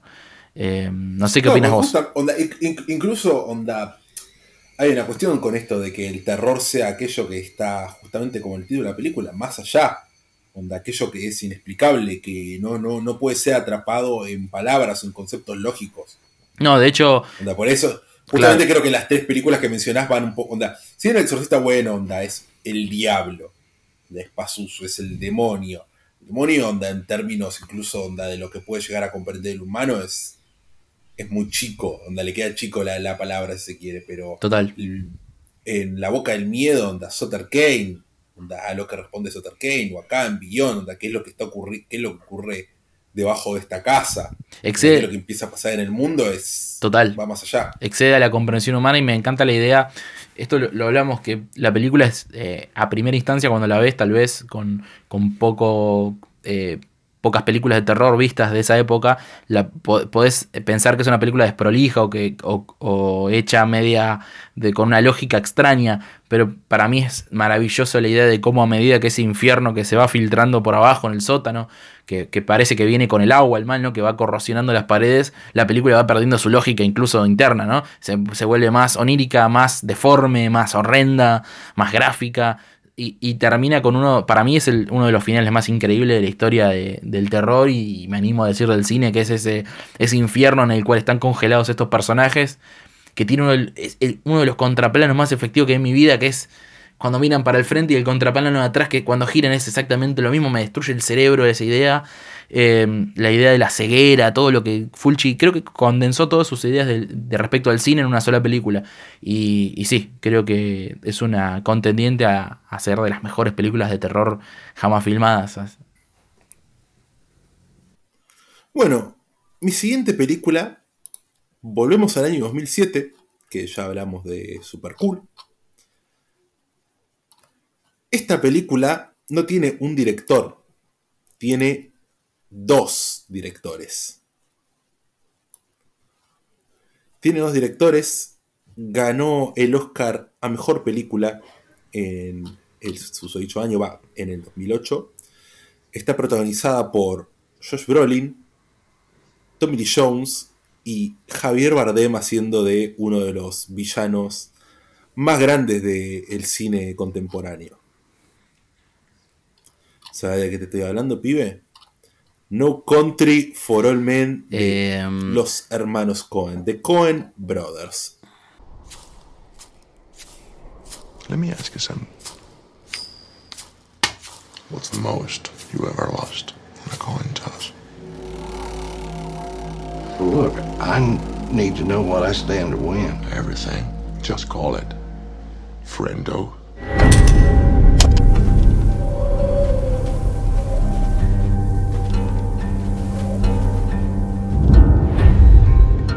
Willin, what's in the satchel? Full of money? He's just a guy who happened to find that money. I got a bad feeling, Llewellyn. It's a mess, ain't it, Sheriff? If it ain't, it'll do till the mess gets here. I'm looking for Llewellyn Moss. You go up to his trailer. Yes. Do you want to leave a message? Yes. If I don't come back, you tell Mother I love her. Your mother's dead. Well, then I'll tell her myself. Got a loose cannon here. You think this boy Moss has got any notion of the sorts that are hunting him?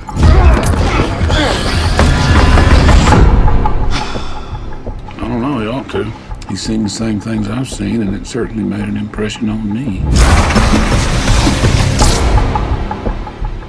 Just how dangerous is he? Compared to what?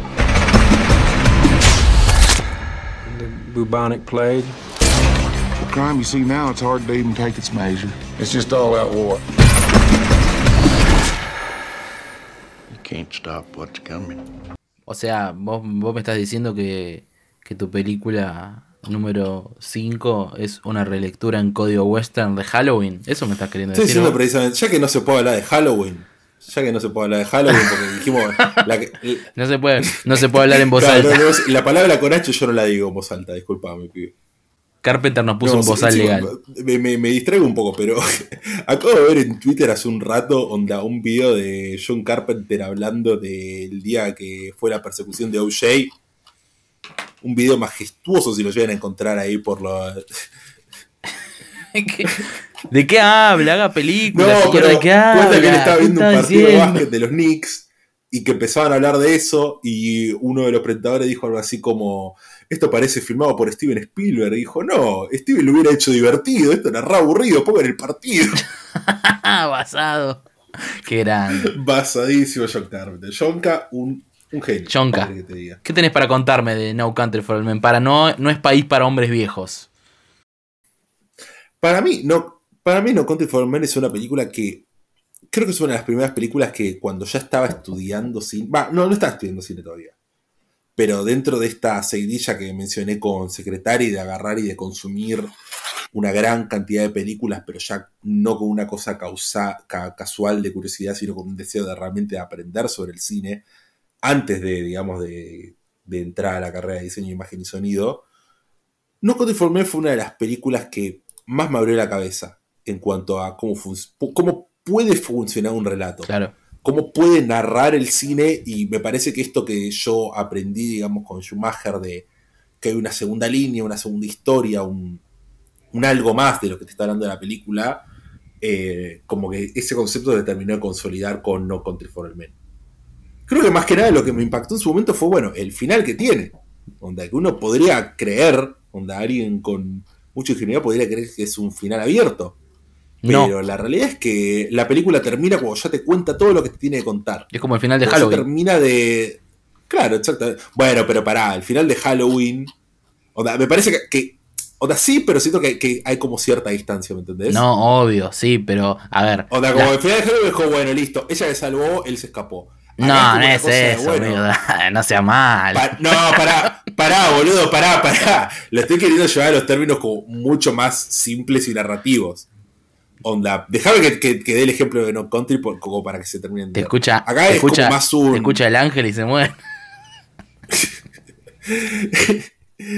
Acá No Country básicamente, después de que muere el protagonista en el- al principio del tercer acto y de que el villano de la película se va caminando como si nada, la película termina con Tommy Lee Jones relatando un sueño que tuvo, básicamente. Siento que hay como otra cosa ahí, ¿me entendés? Hay como otra manera de plantear ese... Porque sí, obviamente hay una cosa abierta en el final de Halloween, una cosa que se expande, que es, bueno, el hecho de cómo, cómo mierda Michael puede seguir vivo. Pero acá, no sé, es, distinto, ¿me entendés, chabón? Como que pareciera que la película, en términos narrativos, pareciera que se, se desvía para el final, pero no, no es que se está desviando, es básicamente que está terminando de contar lo que te quiere contar, que vos creías que era solamente un- una especie de neo-western. Sí, un no ir, básicamente no ir con western, claro. Claro, sí. Eh, y básicamente eso me abrió la cabeza. Me dije, ah, mirá, onda, así es como se, se- se narra con el cine. En términos de, de no solamente bueno, de, de lo que es relato audiovisual, sino que así es como utilizas el cine como una herramienta para decir algo. Bueno, aparte es una de las películas en, en su estructura y en, en su diseño de sonido, en su dirección, en, en- en su tono, más extrañas que hayan llegado al mainstream más grande, porque es una película muy popular que se pasó mucho la tele, que ganó un Oscar de hecho, y tiene y propone un, un- tono, un estilo que si bien dialoga con géneros muy populares, o sea, populares no solamente de fama, sino populares porque son géneros accesibles, como el western y el cine negro de criminales, eh, encuentra una beta bastante particular, ¿no? ¿no? No es una película, incluso en el contexto de los Cohen, que tienen un par de películas eh, extrañas, extrañadas, no extrañas, como Barton Fink, ese tipo de cine. Sí, es sí. una película bastante Bueno, única. creo que acá- esta. Esta es- creo que se separa. Esto lo, qui- esto lo quisieron vol- volver a repetir un poco en A Serious Man. Claro. Que no, no caló tanto en el, en el, digamos, en lo popular. Peliculón igual, ¿eh? Eh, y en- a mí me parece una gran película, pero No lo No. Country me parece otra cosa. No, no. Sí, No Country me parece ya una obra maestra, pero espectacular. Que fue un gran año el 2007. Se estrenó esto, se estrenó Superbad, se estrenó la que quizás sea la mejor película de Paul Thomas Anderson, ¿No se estrenó- There Will Be ¿No Blood. se estrenó Seven también? ¿En 2007 o 2006 es Seven? Seven. Sí. O 2005 Seven. No, eh, eh, Zodiac. Zodiac. 2005, Claro. 2006 o No, no. 2007. Eh, no tengo idea, vamos a revisar. Por ahí anda, ¿no? Zodiac es del 2007. Ah, no, 2007 en Argentina, no sé. Claro, tal vez 2006. Sí, 2007. Y, y, y, IM IMDb dice 2007, sí, también Zodiac. Fuerte, ¿eh? Entonces dije, Seven, ¿qué, qué, qué le pasó? No, no, no. Una década después. No, pero qué año interesante, ¿no? Para, para la relectura de géneros. boludo. Mirá, o sea, mira estas tres películas. Eh, There Will Be Blood, eh, Zodiac y, y No Country for Old Men. Incluso son películas que van muy bien de la mano. Tienen un... eh, entienden el, eh, el mal de una forma bastante similar. O sea, tal vez There Will Blood es la que menos se acerca a la temática de la maldad, del mal, pero tiene códigos de terror en la forma en que narra su historia, que las termina emparentando las tres un montón. No sé si te parece. Para mí son pelis que eh, si te Para, bancás. para mí sí, para mí la- las tres son, eh, ¿cómo decirlo? Habíamos dicho esta de- y Zodiac. Claro.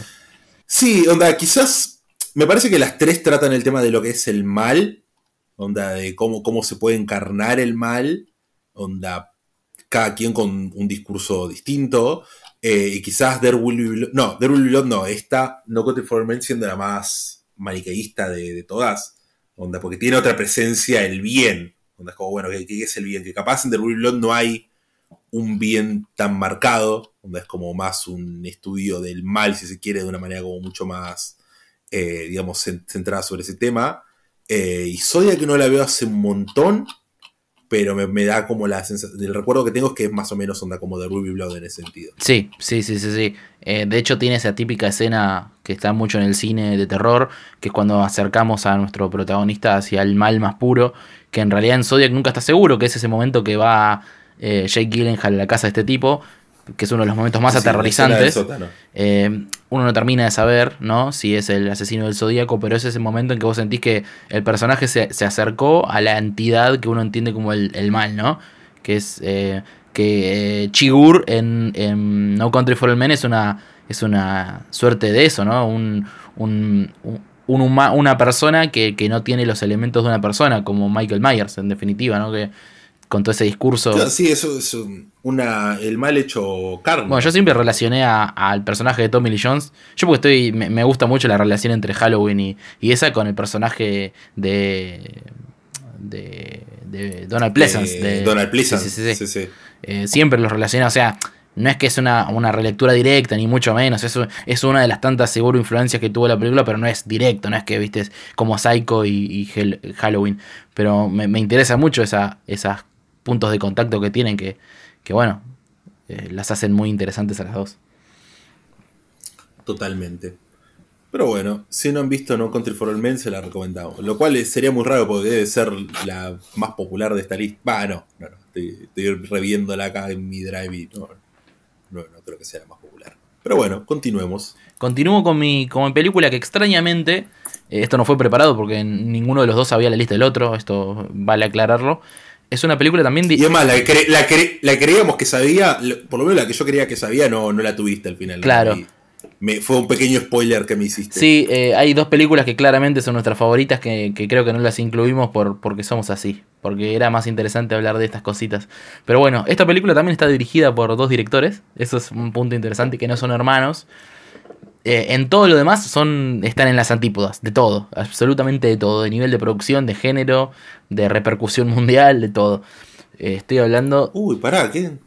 de una película argentina, una película argentina de los años 2000, una película de género que no abunda tanto en Argentina y que a mí descubrir esta, esta pieza me abrió la- las puertas tal, tal vez a, a una forma de entender el cine nacional distinta y a tener en cuenta el, el- valor que tiene lo que es la dificultad de hacer películas de género acá. Y la película que me estoy refiriendo es Plaga Zombie, que está dirigida por Pablo Párez y Hernán Sáez. ¡Zombies! ¡Voy a acabar con todos! ¡Ah!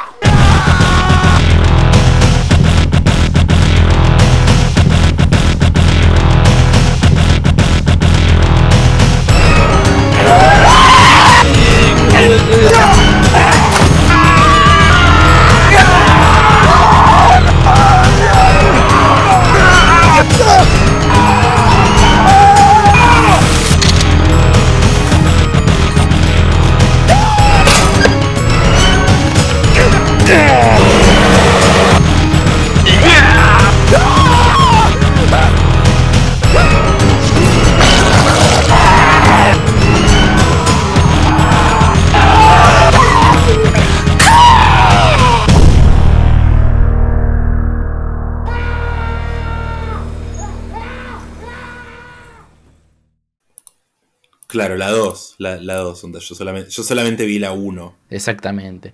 Bueno, eh, Plaga Zombie 1 es un, un- un clásico del cine de género local que tiene la particularidad de haber sido filmada por dos, un grupo de adolescentes, ¿no? Que a sus 17 años tomaron una cámara de video, de video literal, ¿no? Con el cassette atrás y se propusieron grabar una de lo que se conoce en el género del shot on video, que es el, el SOV, que es el género de películas filmadas en, en, en cassette de manera muy casera por gente sin Sí, con recursos. corte, corte en cámara. Exactamente, lo que se le conoce Montaje en como. cámara, digo. Claro, como Backyard Epic, o sea, épica de patio trasero, que se refiere a películas hechas en tu casa, pero con pretensiones de una escala alta, ¿no? De, de, de- de efectos especiales, de varios personajes. Y Plaga Zombie, la primera, la del 97, Plaga Zombie eh, liso y llanamente, lo tiene. Es una película de, de zombies con invasiones extraterrestres, con un final que involucra a la CIA y se transformó en un clásico de culto.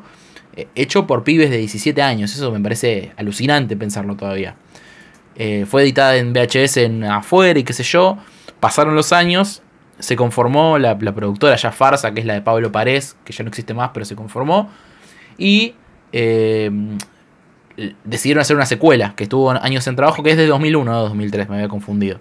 Que es Plaga Zombie Zona Mutante, que es una, una película que en todo sentido es más grande, más ruidosa, más eh, vistosa, eh, más espectacular que la primera entrega, pero siempre manteniéndose en un margen de producción eh, por debajo de, de- de- de- la lógica industrial y también de la lógica independiente. Es una película eh, hecha a pulmón y a guerrilla 100%.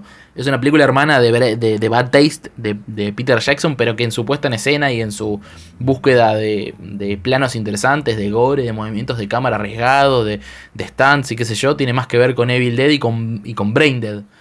Y a mí me maravilla, la verdad, Plaga Zombie Zona Mutante. Es una película que cada vez que la veo, me, me- primero que me cago de risa porque me, gusta el humor.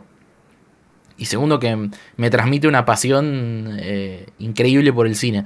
Hay, es una de esas películas que uno ve a través de, de los planos, de la acción, la pasión que tienen los que lo hicieron por el género ¿no? que están usando, que es el, el género de zombies. Y a me encanta, la verdad. Es una película que amo mucho, que la vi de chico encima, la vi en la tele, me acuerdo en Canal 7. Y me, me- me impresionó muchísimo ver eso, de hecho, en Argentina. Y, y la verdad que al día de hoy la he revisitado muchas veces, porque es una película que con un código muy particular, porque hablan en, en neutro. Es una película eh, con muchos extras, pero con un gore eh, más bien tirando al ridículo, como el de Braindead, ¿viste? De Peter Jackson, que es exagerado al punto que uno no, Sí, sí. no da asco. Da, es como un- con un fin cómico, básicamente. Eh, y yo creo que funciona todo. Yo creo que la cantidad de fluido. y si es todo. como, como, ¿cómo decirlo? Como la primera, que es la única que, que vi de la saga, eh, también tiene como un uso de manejar un tono que es over the top, pero que funciona bien, como bueno, como ya acostumbra San Raimi, que también mencionaste. Total. de ahí. Total. Lo loco es que. No sé qué te parece la 1, que es la que viste vos. Pero viste que. A mí me impresiona el, manejo de la, de la cámara que tenían en algunos momentos para aprovechar los espacios reducidos que tenían. Teniendo, de, nuevo, 17 años con una cámara de video. Hay un par de planos que son recreativos para generar. eh, eh, gags qué sé yo, el momento de los anteojos, cuando le pisan la cabeza a un zombie, hay un montón de momentos recreativos y, y bueno, esa creatividad pasaron cuatro años y ya habían sumado técnica porque filmaban videoclips, ¿no? Eh, y ese es, Claro, sí, sí.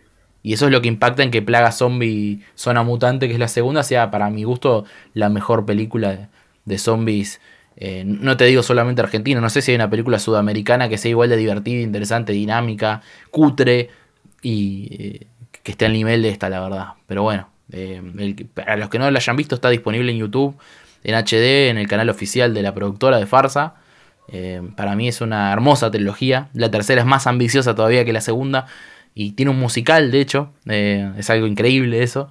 Eh, así que los invito a los que no la hayan visto a, entrarle teniendo en cuenta esto, ¿no? ¿Qué tipo de película es? Es una película de ultra mega bajo presupuesto, ultra mega independiente, pero con una cantidad de ideas visuales y de gags que te pasan por arriba. Yo creo que ya voy a pasar a mi sexto puesto. Dale. La cual es la película que básicamente me hizo estudiar, sino decidirme por elegir la carrera que hoy en día estoy La haciendo. película que te hizo hombre. La película que sí, la película que, que me dio una patada y me lanzó al mundo. Claro. Sobre este, sobre este fílmico te voy a hacer hombre, te dijo. Básicamente yo estaba viendo esta película como un- una noche de sábado cualquiera, tranquilo en mi casa, y en un momento fue como que algo me hizo clic, algo me hizo clic, y yo dije, quiero dedicarme al cine, quiero hacer películas. Apa.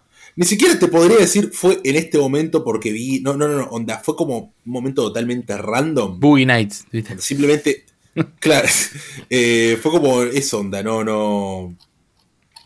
Fue la- la cosa de estar viendo y que simplemente algo me haga clic. Sí, sí, sí, te interpeló. Onda, que algo simple- Sí, sí. Esa película la dirige un director que es uno que sabe dos o tres cositas de cine. A ver. Eh, capaz lo conoces porque dirigió un par de películas chiquitas como Casino, Toro Salvaje, Ah, Taxi Driver. Uno que capaz lo conoces. James Gunn. Ojalá. Ojalá. No, igual a, a mí me gustan la- las. como llaman las guardias de la No, no, a mí también, no voy a caer, no, voy- no voy a caer en la, en la, en la- en la riña por, por hoy. Pará. Dale, dale, a ver. Bueno, la película de Martin Scorsese del año 2011 es Hugo. Who are you? Hugo. Where do you live? Is it a secret? Yes. Oh, good. I love secrets. So you're all alone? Not completely. Where did you get this? Why would my key fit into your father's machine? Do you want to have an adventure? La película 3D, la única película, se quiere, infantil. Ahora decía- un- Silencio, ¿viste? Era la película, una de las más densas, o sea, no densas mal, pero es una de las películas más inaccesibles que hizo Scorsese, ¿viste? Por lo menos en los últimos 20 años creo que sí. Igual me O sea, encanta, eh, me encanta. Igual a, a mí Sil- Silence me encanta. Me sí, encanta. Silence me- me A los que no le gustan, vayan a terminar el Eh, secundario. Exactamente. Pero bueno, básicamente Hugo cuenta la historia de un pequeño huérfano que vive en una estación de tren y que se ve, ve envuelto en un pequeño misterio relacionado con su difunto padre y un autómata. Un muñeco autómata que... Por ahora me estás describiendo la trama de El Polaquito. Y bueno, es como un polaquito francés, Hugo, ¿no te parece? Sí, sí, sí, sí, sí. Sí, hay conexión. Solamente que el polaquito muere y, y bueno, y Hugo de- descubre lo que es esa cosa tan peligrosa que empieza con C. Le mandamos un saludo a Juan Carlos de Sanso, ¿no? Eh, director del Polaquito. Le mandamos un, un saludo a nuestro querido Juan Carlos de Sanso, le mandamos un saludo a Martin Scorsese y a Asa Butterfield. Sí. No pienso ver la tercera temporada de Sex Yo sí, amigo. disculpame. Yo sí. No, la, la segunda me pareció muy una poronga. Pero bueno. Volvemos al Polaquito. Volviendo a Ah, el Hugo. Polaquito. Volvemos al Polaquito. Volvemos al Huguito. ¿Qué te parece a Hugo? A mí me parece una película encantadora. Un Divertidísima. Una película muy cálida. No la das un, no la das un montón, pero nada, tiene este impacto de que me, me- hizo básicamente estudiar cine. Pero sí es una película con un amor, no solamente, ob- obviamente al cine, por bueno, cuestiones obvias que ocurren en la peli, sino, no sé, a como. Este, esta cosa medio aventurera que tiene el personaje de Hugo, donde hay como un amor por la aventura, un amor por, por eh, este mundo construido que tiene unos, una paleta de colores tremendo, un diseño de producción tremendo. Eh, hay como mucho amor a- al cine, pero como artilugio, como Sí. pieza técnica que se utiliza para agarrar y hacer creer algo y uno como espectador juega a hacer de cuenta que cree. Una peli muy Spielbergiana, aparte. O sea, no.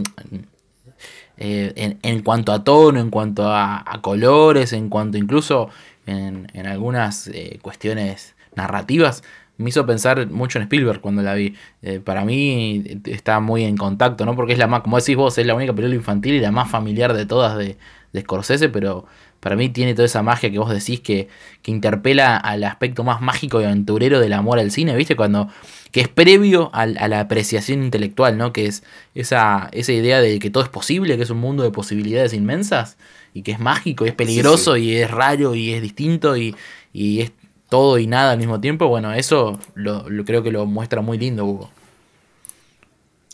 Sí, a mí me llama la atención que esta sea probablemente la película más ligera, si se quiere, de Scorsese. Es probable. Y mencionás a Spielberg y él venía de hacer básicamente su película más oscura cinco años antes, que es Múnich. Claro. Sí, sí, sí, sí. sí. Sí. Bueno, eh, a ver. algo como, como interesante ahí de, de cómo construyó cada uno su carrera. Pandillas de Nueva York es muy eh, en contacto del cine Spielberg. ¿eh? Es una película que en, en su tono y en su dinámica eh, hay cosas que la acercan a Scorsese por temática, por códigos de actuación y demás, pero tiene cosas Spielbergianas esa también. Hay cierto espectáculo, cierta cuestión narrativa Spielbergiana, ¿viste? En cómo usa el plano, pero bueno, eh, creo que era una etapa de Scorsese. Creo que, mm, como vos decís, la dejó atrás, me parece, ¿no? Con las últimas películas, a partir de Lobo de Wall Street, de Silencio, de El Irlandés y qué sé yo, me parece que cambió de. Está en un nuevo periodo que no me parece ni mejor ni peor, simplemente otro, otro de los tantos periodos gloriosos de, de Marty. Exactamente. Bueno, ¿cuál es tu siguiente película? Mi, la 7. mi siguiente película. ¿Cuál es la, la- la séptima? La tuya? séptima película es una que amo mucho y que me dirimía a, a incluir otra entrega de esta misma saga. Hay dos películas de esta saga que me parecen obras maestras. eh, pero hay una que la vi. Como roba, ¿eh? Como roba. Hay una que me. Como robo, ahí sí, amigo, hay que vivir. Eh, hay una que me gusta, las dos me gustan mucho, pero hay una que la veo desde chico. Hay una que me interpela en la, la niñez. Hay una que tengo que ser honesto conmigo mismo y es la película que definió gran parte de mis gustos estéticos y narrativos en el cine. Y para hablar de esta peli te iba a llevar a Australia. Te iba a llevar a Australia del año 1981, un año eh, angelado realmente, ¿no? Para el cine. Angelado. Ay, pará, boludo. Sí, yo pensé que estabas hablando de, de otra. Ahora, ahora entendí cuál es. No, no, no, no. Onda, porque ahí dijiste dos pelis de la saga. Claro. Ya, ya, ya te, ya te saqué la Vos. Ya sí. sé dos de las que. Y, y bueno, vamos a hablar de Mad Max, el guerrero de la autopista, de George Miller. This is what it has come to. Look! Out there! They're coming back! Come on! Move it! Here is where it shall be decided. There it is. Greetings from the Humongous. In a world without gas, The Humongous rules the wasteland. I'm gravely disappointed that you wish to take the gasoline out of the wasteland. Defend the fuel. We'll never walk away. Give me the pump, the gasoline, the whole compound. this is a land that prays for a hero. Well, if anyone's gonna get in there, it's gonna be you. This is Mad Max 2. La secuela de Mad Max 1 del 79, eh, que es una de las grandes sagas de explotación y acción y, y- y- y cine de la historia. Y yo elijo la segunda entrega eh, superando a Fury Road simplemente porque la segunda entrega la vi más veces. Porque Fury Road también me parece perfecta, me parece una de las mejores películas de la historia de- del, del siglo en el top 5. Pero Mad Max, el guerrero de la autopista, es una película que, que, como te digo, la vi de chico y me cambió la cabeza y me destruyó la mente. Ver a Mel Gibson encuerado andando en un auto V8 cruzando el desierto, peleándose con esta pandilla de punks deformes, con este tipo musculoso, con esa máscara que, que, que- dice que es el ayatola del rock and roll, por esta gente peleándose por la nafta. Eh, nada, me, me apasiona este, el universo de Mad Max. Yo te voy a tener que confesar algo que me vas a matar, viejo. Que te, no, no, yo no te quiero matar, pero vos me, De esa saga, de esa saga solamente vi la otra que está en tu lista. Eh, Fury Road. Bien. Bueno, no, pará, no está en mi lista Fury Road, ¿eh? No, no, ojo, ojo. no. Ah, bueno, no, bueno, solamente vi Fury Road. La cuestión es que elegí entre esas dos para. No, iba a poner una sola de cada director, igual, no, ni en pedo, pongo dos del mismo. Em, Ah. pero son dos películas que amo con todo mi corazón. Fury Road, lo que tiene también es en, en favor que la vi en el cine y me aplastó el cerebro y que es una película que puedo revisitar una vez por mes y no, no me cansa. Eh, es una de las. como- creo que estamos de acuerdo, es una de las grandes películas del siglo, ¿no? Sí, onda, ya hemos discutido largo y tendido sobre que sin duda eh, de la década pasada es la mejor película. Sí, es una película aplastante. No, no, no, no, no hay, no hay chance, onda. Junto a capaz ahí con Once Upon a Time in Hollywood. Están ahí nomás, están ahí nomás las dos, sí, sí, para mí sí. Eh, a Once Upon a Time in Hollywood, vos ya sabés que la amamos con todo nuestro corazón, que la hemos visto miles de veces, eh, pero tiene que pasar el tiempo para, para estar ahí, porque Mad Max Fury Road hace seis años que salí, la, ve- la veo dos, tres veces por año y me, sigue pareciendo inmensa, increíble, insuperable. Pero bueno, yo estaba hablando de Mad Max 2, que Mad Max 1 fue muy importante, fue muy importante porque mostró una forma distinta de hacer cine de acción, ¿no? Revolucionó estéticamente y, y a nivel de puesta en escena y de, y de, de escenas de acción con autos, con stunts y demás. Fue una revolución, por eso fue un éxito in- inmediato. Mad Max 2 lo que tiene que para mí amplía todo y toma el, el personaje de Max Rokatansky, que es el personaje de Mel Gibson, y, lo, y, y toma a ese policía caído en desgracia que tiene que matar a los rufianes que asesinaron a su esposa y lo transforma en un héroe anónimo del desierto, de la carretera, el guerrero de la carretera, lo vuelve un mito. Y ese final, eh, con esa cámara que se aleja por el desierto y todo lo que sucede, no te lo voy a contar para que no, no, spoileártelo, ¿no? porque es muy lindo de verlo por primera vez. Para mí es una de las grandes historias de, de- héroes del cine de acción, lo que pasa entre la 1 y la 2. Y son películas totalmente diferentes. La 1 es una película seca, mala onda, mala leche, de los 100% de los 70s, más bajo presupuesto, eh, maliciosa, eh, misógina, está todo mal, es un universo de mierda. Y la 2 es un poquito más aventurera, un poquito eh, más grandilocuente, es un poquito más esperanzadora, es un poquito más buscando ciertas cuestiones estéticas más pensadas, pero creo que se complementan muy lindo. Y, y no sé, bueno, te invito a que las veas. Entonces, vos, vos me estás diciendo que se le perdona todo a Mel. Yo, pero ¿qué hay que perdonarle? Pará, no sé. Y, y vos sabés, viejo, dale. Ah, ya sé, ya sé, ya sé, ya sé.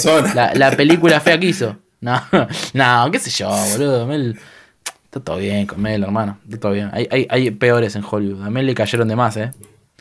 Le cayeron de más a Mel.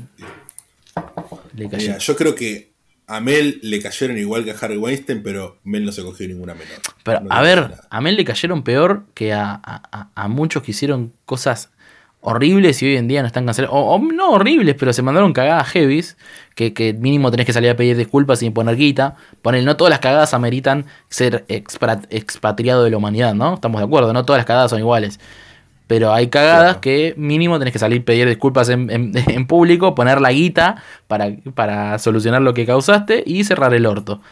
Y a Mel no le pasó eso. Obvia- obvia- a Mel estuvo 15 años Obvia- sin laburar. Obviamente, obviamente eso es algo con lo que estamos de acuerdo. No, es que vamos a salir a bancar el antisemitismo acá. No, no, ni ahí, boludo. Ni ahí. Sí, sí. Pero Mel fue, Eh. fue, fue- Mel fue antisemita estando en pedo cuando lo paró un policía. Hay gente que es antisemita haciendo películas, que es antisemita en el día, eh, eh, que, que- que- que no es antisemita, pero es racista, boludo, ¿entendés? En Hollywood.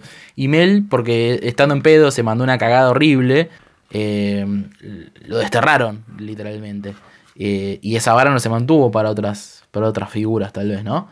Pero, pero bueno, eh, espero que Mel no se mande más cagadas, que pueda retomar su carrera como director, que me interesa mucho, y, y que, que deje el escabio.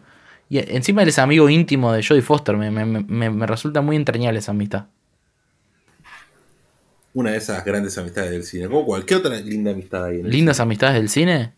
Uf, no sé. Como... Sacando capaz las obvias son da Simon Peck y Nick Frost, ¿viste? Una que me gusta mucho es la de mm, Paul Newman y, y Robert Redford. Me parece hermosa.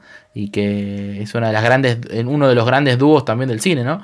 Aunque actuaron solamente en dos películas juntos. Pero bueno, esa es una amistad que me gusta mucho. A mí me gusta mucho la de Katherine Hepburn y Cary Grant. Es muy buena esa también. Es muy buena. Es una, la amistad con más onda de la historia. Y sí, sí, sí, sí, sí, sí. Una amistad puro sexo. Pero bueno, eh, así que mi puesto. No, mi película no, puesto no. Mi película número 7 es Mad Max The Road Warrior del año 1981. Y ahora te quiero preguntar a vos, Iván, Iván Gritar, que estás del otro lado de la línea. ¿Cuál es tu película número 7? ¿Vos querés conocer la séptima? Sí, por favor. La séptima película es básicamente una de las primeras que mandaron a ver cuando yo estaba en la carrera. Es, bast- es bastante literal esto de, biográfico, de cronológico, gente, le- les, recuerdo. Eh, realmente lo estoy haciendo en ese orden. Pero bueno, año 2016, materia montaje 1, cátedra Smuckler, un saludo para Adrián Smuckler, si es que nos está escuchando. Debería. Eh, ¿Por qué?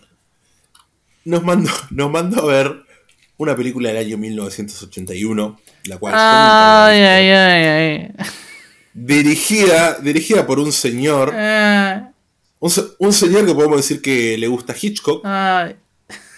un señor llamado Brian De Palma, y protagonizada por John Travolta Ay. y Nancy Allen. Bien. ¿Vos sabés de qué película te estoy hablando, Ian? Eh, ¿Cómo que se llama en español? ¿Impacto es en español la traducción? Impacto, impacto, eh, Me sí. encanta, impacto. Bien. Peliculón, un 10. Obra Estamos maestra. hablando de Blowout.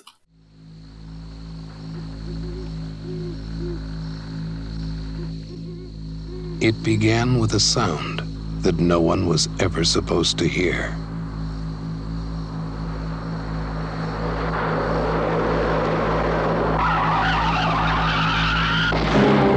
The one who saw it? Yes, he says he pulled the girl out of the car. I would like you to forget about her. Yeah, that's what I heard just before the tire blew out. You're right, it was a shot. He recorded a murder. They say it never happened.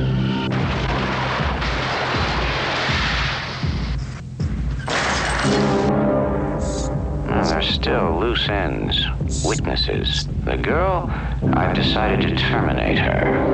Terminate her. Terminate her. Obra maestra total del cine. Sí, sí, a mí sí. me parece de lo, lo mejor, onda, la mejor cita de Palma sin duda. Eh, te propongo esto. el final de Blowout está entre los mejores 10 finales de la historia, ¿no? Para mí es el mejor final de la historia, básicamente porque es el único final de una película que me hace llorar. Es probable que es. sí, es muy triste. No, no, no, no hay realmente películas que me hagan llorar, menos películas que me hagan llorar mucho, pero no importa cuántas veces veas Blowout, siempre lloro. Bien. Siempre empiezo a llorar en ese momento en que empieza a sonar la música de Pino Donaggio y lo ves a John Travolta correr hacia Nancy Allen. Y el grito que pega ella con la bandera americana detrás, que después vamos a entender cómo se resignifica ese grito. Nada, yo realmente ya me destroza por completo. Bueno, y el plano de los fuegos artificiales es espectacular, eso es, es Sí, una sí. belleza suprema. Lo curioso es que la primera vez que vi Blowout, cuando me la mandaron a ver para la facultad, no me había gustado tanto. Como dije, bueno, sí es una buena película, pero no, no, no terminé de entrar. Y a partir de, nada, de revisitarla, de volverla a ver, onda, fue que empecé a, digamos, a involucrarme tan a fondo con esta película, al punto de que, bueno, como mencioné, me, me, me haga llorar. Una gran película, De Palma probablemente en el estado más fino de sus habilidades técnicas. No, no, no, no. Me parece que De Palma es un, básicamente, ¿cómo decirlo? Un, cuando alguien es muy bueno técnicamente, ¿cuál es la palabra? Ah, me fue.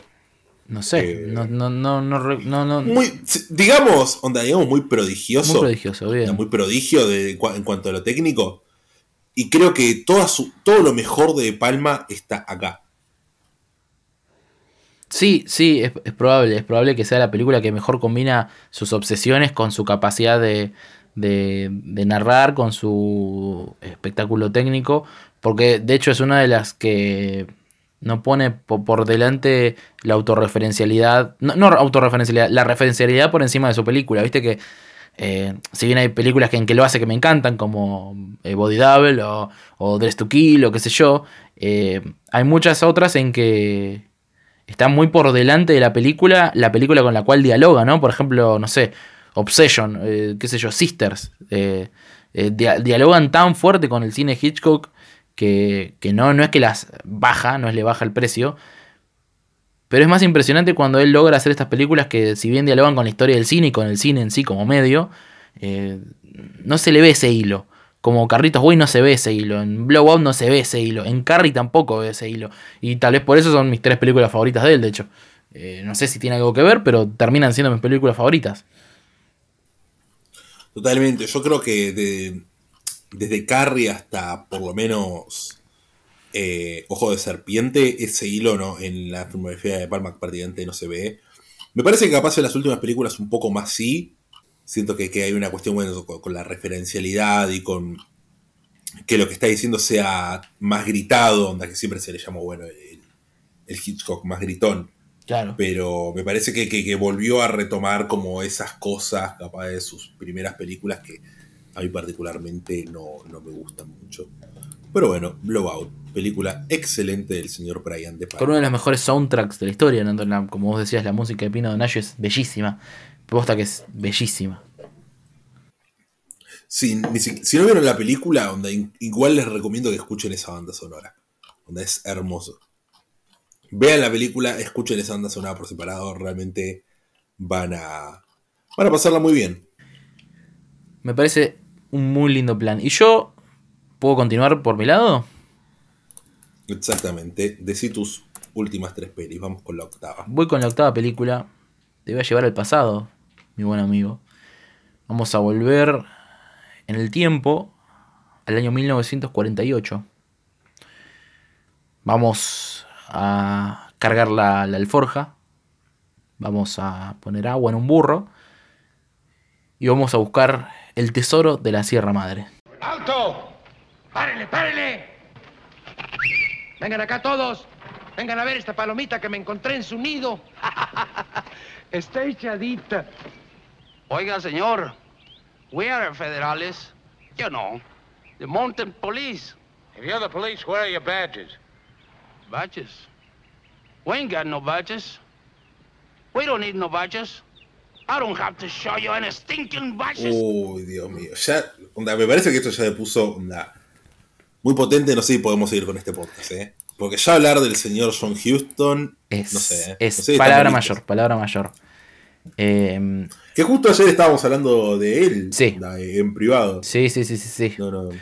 Eh, John Huston, El Tesoro de la Sierra Madre, año 1948, película que él escribió y dirigió a su propio padre, un rol que él escribió a medida, ¿no? A, a Walter Houston, y que comparte papel con Humphrey Bogart y, y- Tim Holt. Es la historia de estos prospectors de oro que van de la ciudad a la montaña con la promesa de con un poco de dinero que ganaron en una lotería poder eh, encontrar oro y, y- hacerse la América básicamente, ¿no? Pero cuando están allá, eh, en la actividad de buscar el oro, de, de- de escarbar la tierra y los meses que pasan, eh, surgen grietas, ¿no? Surgen pozos de ambición, como quien dice. Y se transforma en una de las películas más increíbles sobre la avaricia, la naturaleza humana, sobre la aventura. eh, es una película que es de esas que son enormes en cuanto a, a temáticas, a, aristas que te puedes encontrar. Que a mí me pasó que la vi. Esta es, esta es la típica cosa que vos escuchás que te dice alguien, pero esto me pasó realmente, es de verla. Y tuve la necesidad de verla otra vez de corrido y al otro día la tuve que ver de vuelta. Eh, la vi, me, me- pasó por encima la primera vez que la vi, que no fue hace tanto, habrá sido hace dos años más o menos. eh, creo que fue en, en los últimos meses de 2019, si no me equivoco, antes de la cuarentena. Me pasó por arriba la película, me, me, me aplastó realmente. Eh, me pareció una película tan increíble desde la puesta en escena, desde lo que plantea visualmente y, y- y encima noté la increíble influencia que tuvo en el cine americano, me pareció espectacular. Y desde entonces la he revisitado y cada vez que la veo crece más en todo lo que refiere a, a la dirección, al personaje Humphrey Bogart, que me parece uno de los Humphrey Bogart más malíficos, maléficos que vi. Y me parece una cosa re valorable de su parte en ese momento en su carrera haber hecho un rol tan de hijo de remil puta. Eh, pero bueno, no- ¿vos cómo te llevas con, con El Tesoro de la Sierra Madre? A mí me parece una película increíble. Una película que realmente no. ¿Cómo decirlo? Uno espera que sea como la aventura de estos tipos buscando el oro y que hasta que lo encuentren va a haber un montón de idas y venidas y no sé qué. Y el oro lo encuentra al toque. Y la película termina tratando de otra cosa. Esto que decías de la, la ambición humana, de, de la oscuridad dentro de, digamos, si quiere, del corazón del hombre. Sí. Es un descenso a las tinieblas por parte de estos tipos comunes. Tipos comunes que de algún modo terminan ahí por el propio azar del destino. Porque ganaron la lotería, porque básicamente pintó. Y es a partir de esto que deciden agarrar y, tomar la decisión de, ir a buscar ese oro, de invertir ese dinero. Los cuales los termina llevando, bueno, a este descenso del que estamos hablando, a una de las películas más oscuras no solo de Humphrey Bogart, sino también de, de John Huston, diría. Y sí, obviamente totalmente increíble lo de Humphrey Bogart, como decís, por nada. onda. Recordemos que durante el Hollywood clásico los, los actores estaban más tipificados para sus roles. Onda, este hace del bueno, este siempre hace del malo, este hace la ama de casa, este hace la femme fatal, no sé, etcétera, etcétera, etcétera. Y Humphrey Bogart era más un, seductor. A ver, el mismo año, Un tipo que, que- que cargaba con, con cierta onda, por cómo es la cara de él, pero como con, digamos, con cierta oscuridad en la mirada, pero una oscuridad más misteriosa. total. No, no, no una oscuridad de, de- de- de lo que es el mal, si se quiere. Sí, era un tipo sombrío, pero el tipo de, de- hombre traumatizado que lleva cicatrices por dentro. Pero para darte una idea de lo diferente que es, y, para dar una dimensión de Bogart y Houston, el mismo año Houston eh, eh, dirigió Kid Argo con Bogart, en el 1948. Eh, una de las más grandes Claro que aquí largo ya es, es otra cosa, capaz yo de Panamá pasaba al Bogart de, bueno, de, del maltés.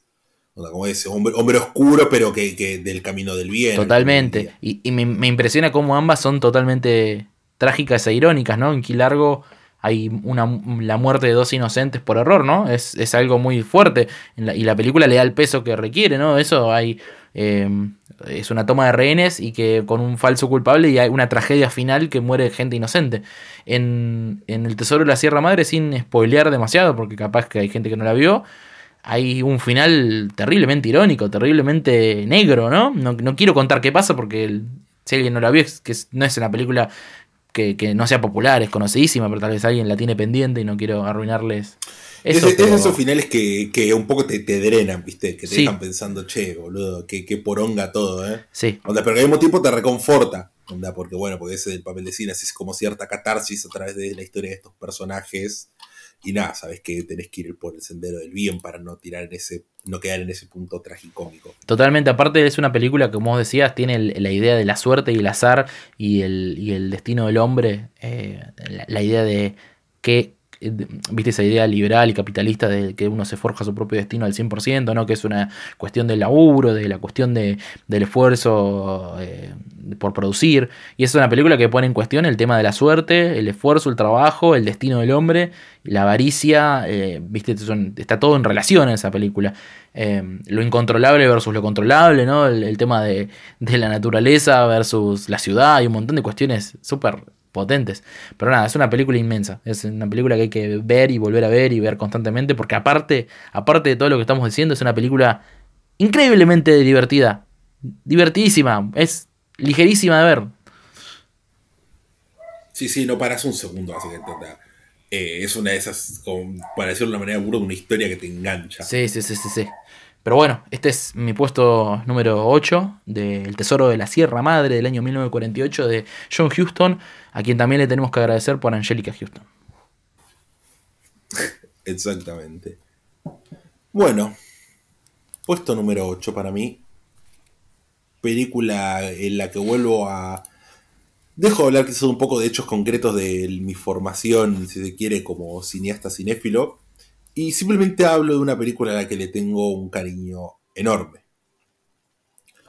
Una película protagonizada por una señorita que ya nombramos durante este episodio. Una actriz de cabello rojo, cuyo nombre es Emma Stone, y que en el año 2016, junto a nuestro querido Ryan Gosling, protagonizó una película llamada La La La. I just heard you play, and I. strange that we keep running into each other.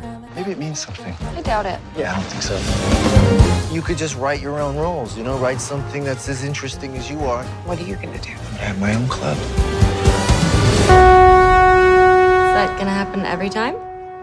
I think so.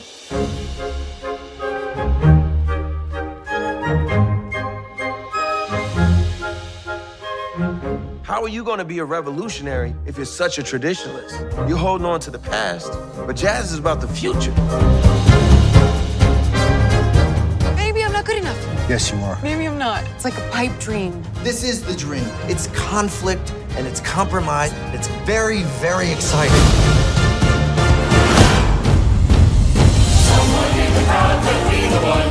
City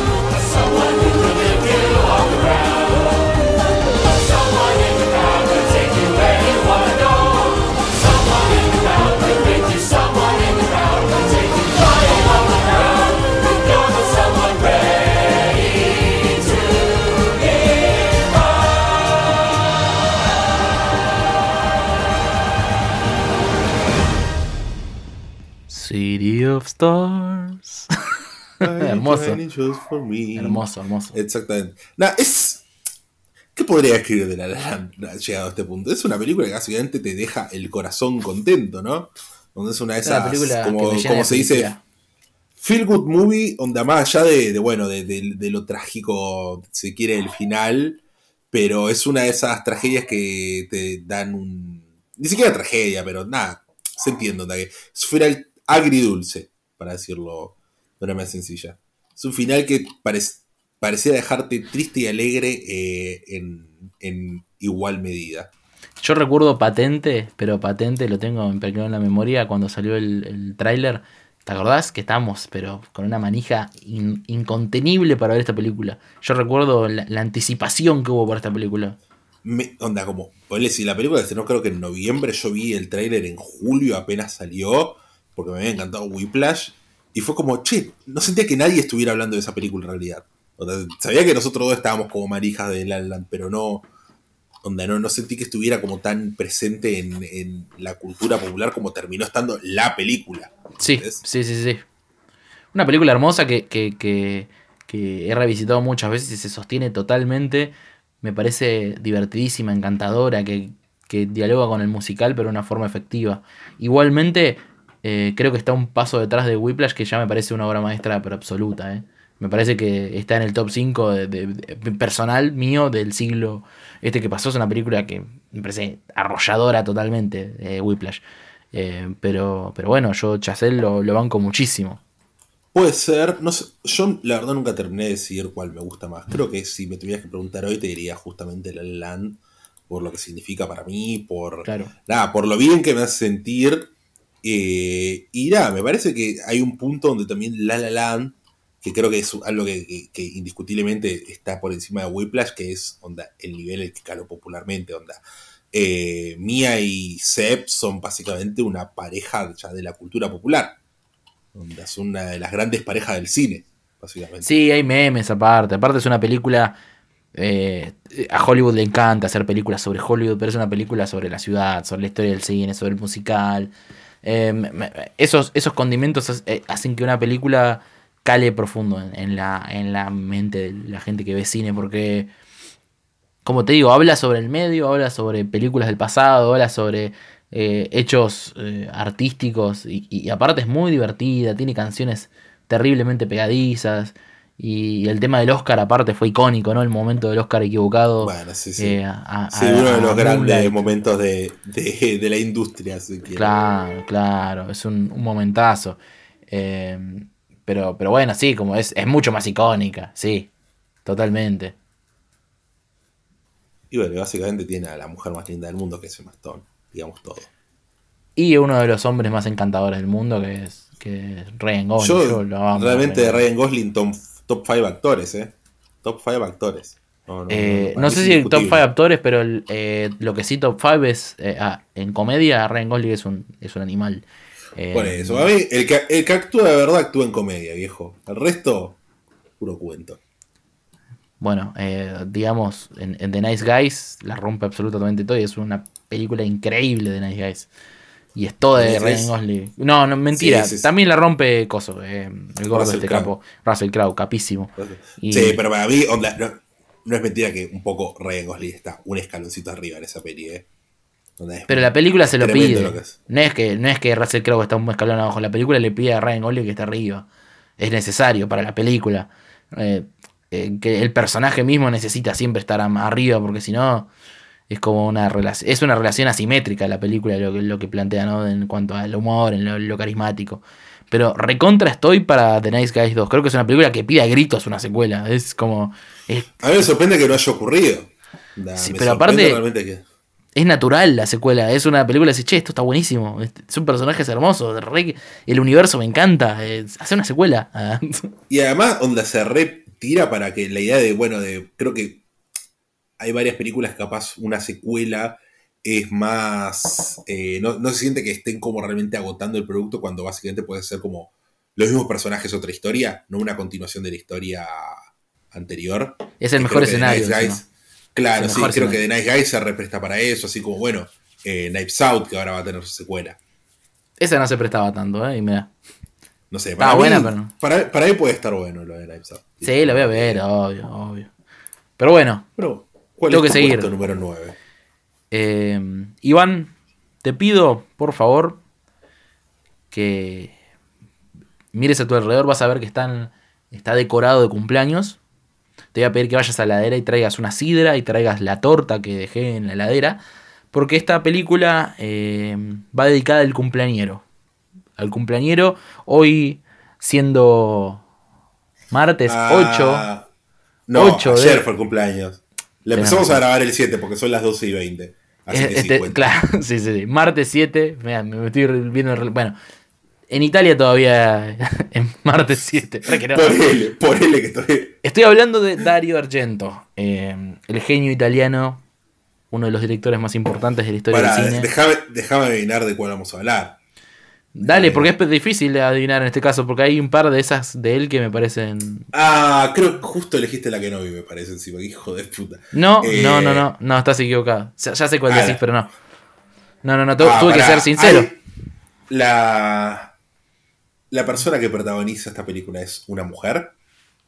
Che, No te ayuda en nada eso, boludo. En absolutamente Ah, nada. porque estoy, estoy pensando en tres y las tres son protagonizadas por una mujer. me. Pelotudo. Eh, no, no, no, no, para. Igual decime eso, porque igual hay un montón que puedo sacar de, ahí. Sí, pero claramente Trauma no es mi favorita de Argento, claramente. No, pero pará, boludo. Ponete a, pensar que hay dos realmente que pueden llegar a ser tu favorita que están. Tenebre tampoco. No, mi- mi- la película que estoy Tenebre hablando. no, no, Tenebre no es una mujer, onda. La, No, es. eh, Claro, es el escritor. La película que estoy Claro. hablando, amigo, se estrenó en el año 1977. Ay, bueno, listo. Y está no. Era mi segunda opción. Está titulada Suspiria. I just wanted to talk to you about some of the things that have been happening here lately. It's useless to try and explain it to you. You wouldn't understand. It all seems so absurd, so fantastic. All I can do is get away from soon as possible.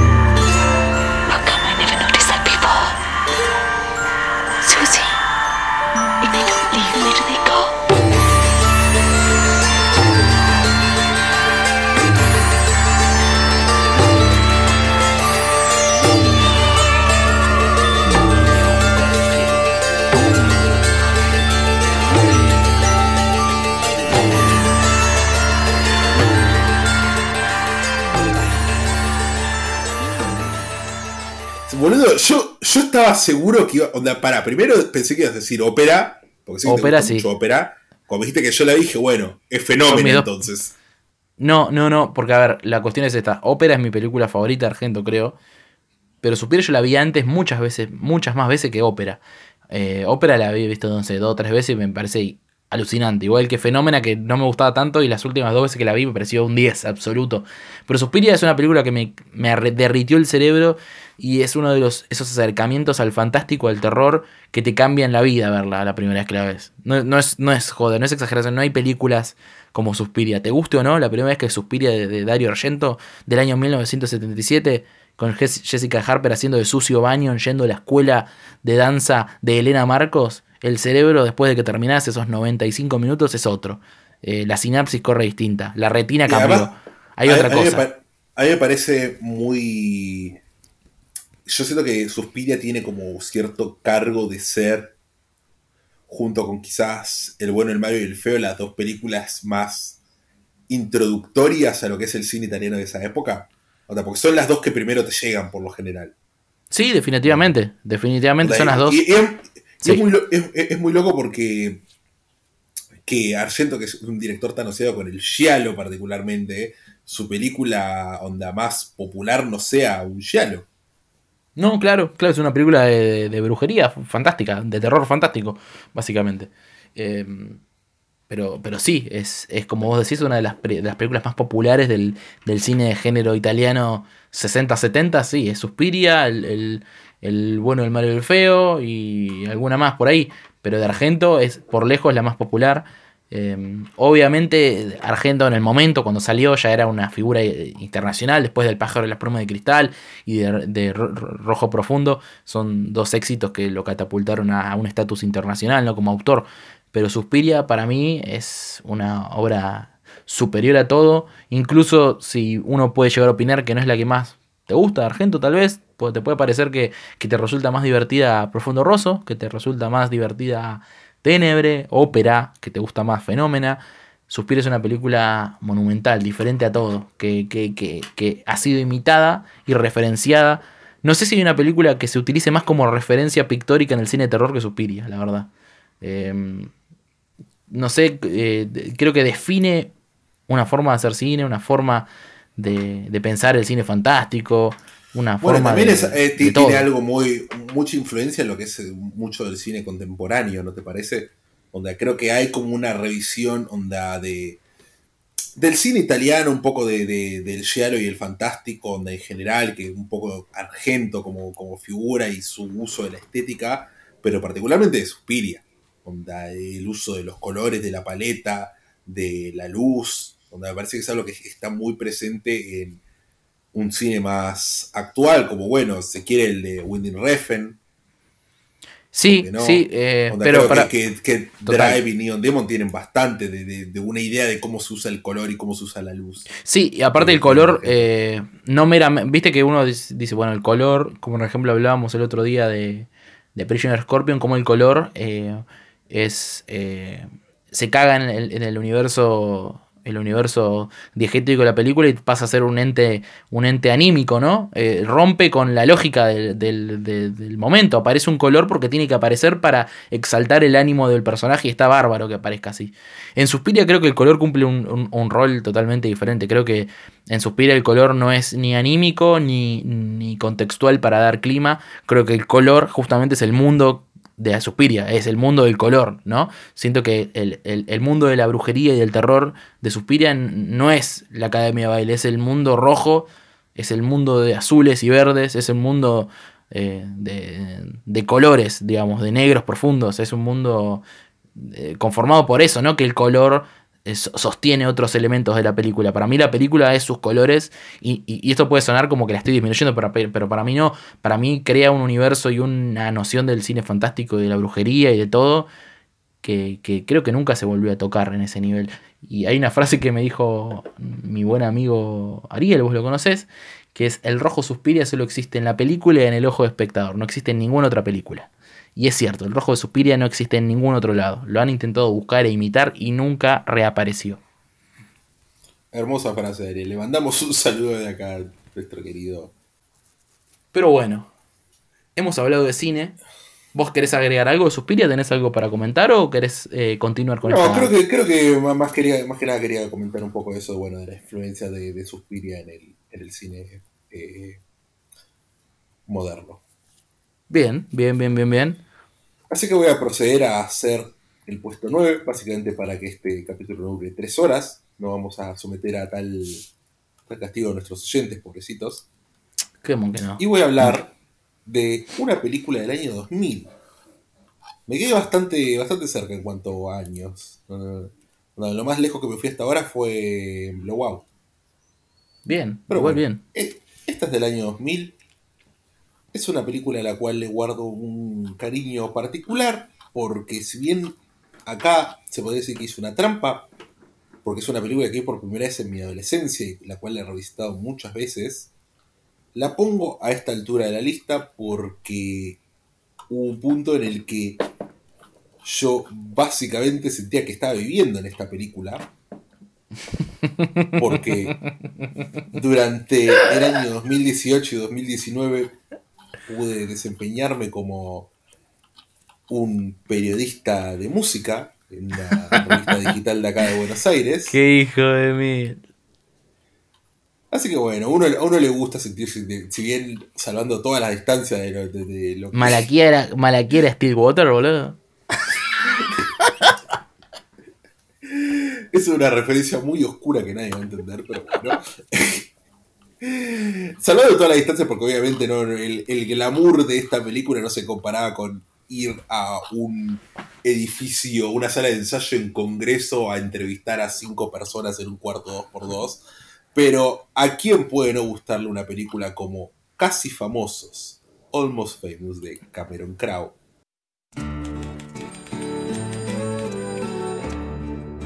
Hello. This is the music editor at Rolling Stone magazine. This is William Miller. Yes, it is. I think you should be writing for us. From Cameron Crowe, writer-director of Jerry Maguire. If you're gonna be a true journalist, you cannot make friends with the rock stars. Just make us look cool. God, it's gonna get ugly, man. They're gonna buy you drinks. Don't take drugs! They're gonna fly you places for free. It's Bowie! You're gonna meet girls. We are not groupies. We don't have intercourse with these guys. Just blowjobs, and that's it. Amen. On the road with the band. Your mom called! Rock stars have kidnapped my son. Spirits run high.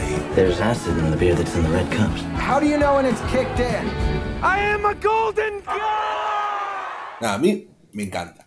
Onda, realmente, si bien me encanta el Coming of Age, donde creo que es la única película que tenía, tengo de Coming of Age en la lista, y es mi género favorito sin duda, y obviamente no iba a hablar de Days and Confused por la regla que nos pusimos, porque ya todo el mundo sabe que es nuestra película favorita. Tenía que hablar de Casi Famosos. Tenía que hablar de la aventura de la travesía de William Miller para poder convertirse en el afamado periodista de música que desea ser, así como Lester Banks, interpretado por Philip Seymour Hoffman, y como para eso deberá convivir con esta banda llamada Stillwater, donde conocerá no solamente lo que es el rock, sino también el amor. Me encanta que me la contaste como una, una parte trasera de un DVD, me la vendiste. La alquilé. Sí, sí, onda, eh, eh, este fue, fue una pequeña sinopsis de la película. Pero sí, boludo, esta película es buenísima, ¿qué querés que te diga? No, no hay mucho para agregar. La música es buenísima, el universo en el que te pones buenísimo, porque creo que es una de las... Si bien hay muchas películas o series o lo que sea que intentan como llevarte ese momento que era, bueno, eh, la escena del rock americano de los 70s, me parece que esta es la que mejor la que mejor te mete en ese, en ese mundo, la que mejor lo construye, la que mejor crea el fuera de campo, que pareciera que el momento puede agarrar y aparecer y salir Robert Plant en una esquina de, de un plano, porque básicamente ese mundo es real, onda, porque eso que está construyendo la película, ese universo es totalmente palpable. Y Aparte- nosotros lo vemos de la cara de, de alguien que es amante Un de su universo, inexperto. pero él- Un joven inexperto. amante de su universo y al mismo tiempo onda un foráneo. Pero experto en otras cosas. Eso es bueno. Claro, exactamente, pero básicamente tiene que haber- aprender a convivir en este mundo, eh, aprender de este mundo, de cómo se maneja, igual que nosotros los espectadores, porque bueno, onda, cualquier persona que le guste al rock de los 70 seguramente pensará en algún momento, onda, che, qué, loco habrá sido esa época, qué, qué bueno habrá estado, no sé, etcétera, eh, pero encontrarnos con, es- con este mundo, onda, poder verlo de una manera palpable a través del cine, me parece que a todos nos ponen un papel eso, de, de alguien que viene de afuera y que realmente no entiende mucho. A mí me, fascina que la película sea profundamente autobiográfica sobre las experiencias, viste, de, de Cameron Crowe como periodista independiente de, de rock and roll. Eh, y, y en eso creo que hay, hay, hay una cualidad en la película que es eh, lo, lo honesta que se siente con respecto al, al lugar que tiene la música, eh, que está por fuera ¿no? del, del- del periodismo, está por fuera de los fanáticos, está por fuera. Hay como algo. La música es algo sagrado en la película, ¿viste? Eh, incluso cuando hay disputas por dinero, por minas, por droga, por falopa, por joda, como que, che, el rock and roll es otra cosa igual, ¿eh? El rock and roll es algo supremo. El rock and roll es más que la idea eh, de, de los 70 como un universo reventado. Y a mí me, apasiona. Y creo que el mejor momento es eh, el que ya todos conocemos de Tiny Dancer en el colectivo. Es un momento que cada vez que lo veo yo me emociono, me emociono muchísimo.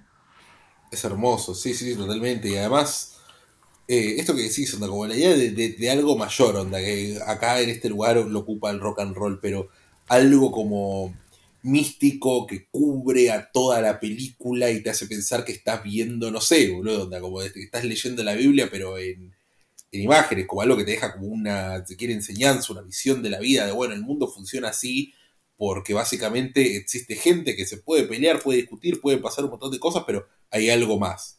Donde hay algo más a lo que podemos responder, hay algo más por lo que nos podemos guiar.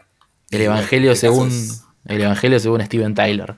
Pero sí, a mí me, me encanta el, el fuera de campo de la película respecto al rock. ¿Viste cuando nombran a Black Sabbath? Y, y la que más me, me da gracia es una que dice: Mark Bolan rompió su corazón.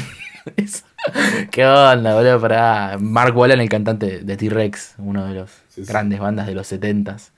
Pero, pero la amo, la amo muchísimo a, a, Almost Famous. Es una película que siempre emparenté con una.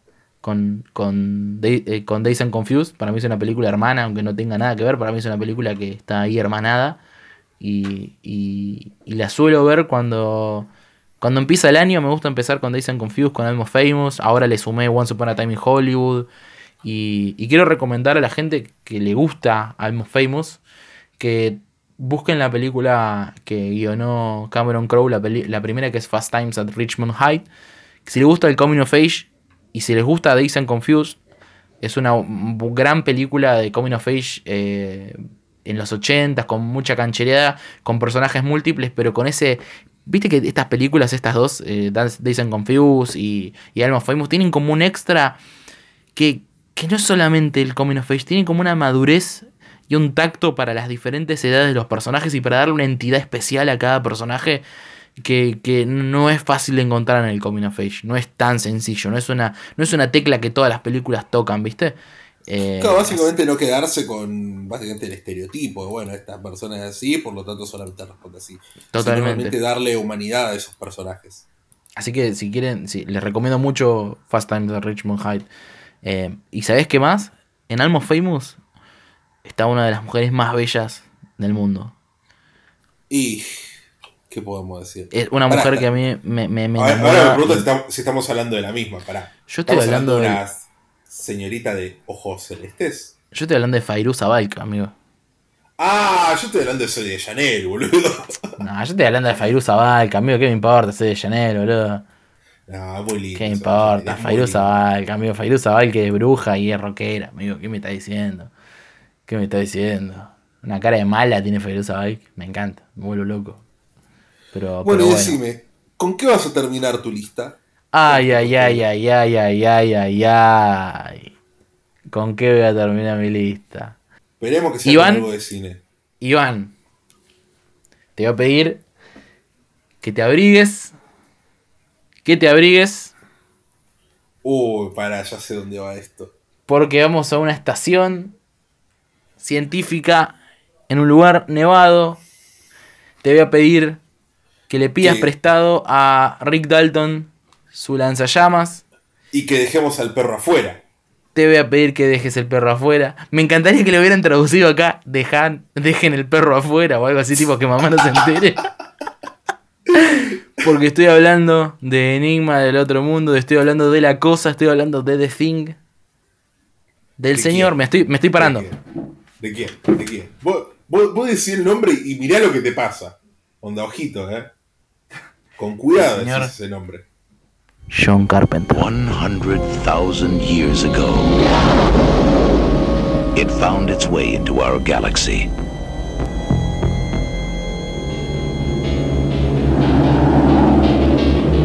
Trapped in the frozen wasteland of Antarctica, it could not escape. Now, the men of Station 4 have made a monumental discovery an alien creature had frozen, but not to death.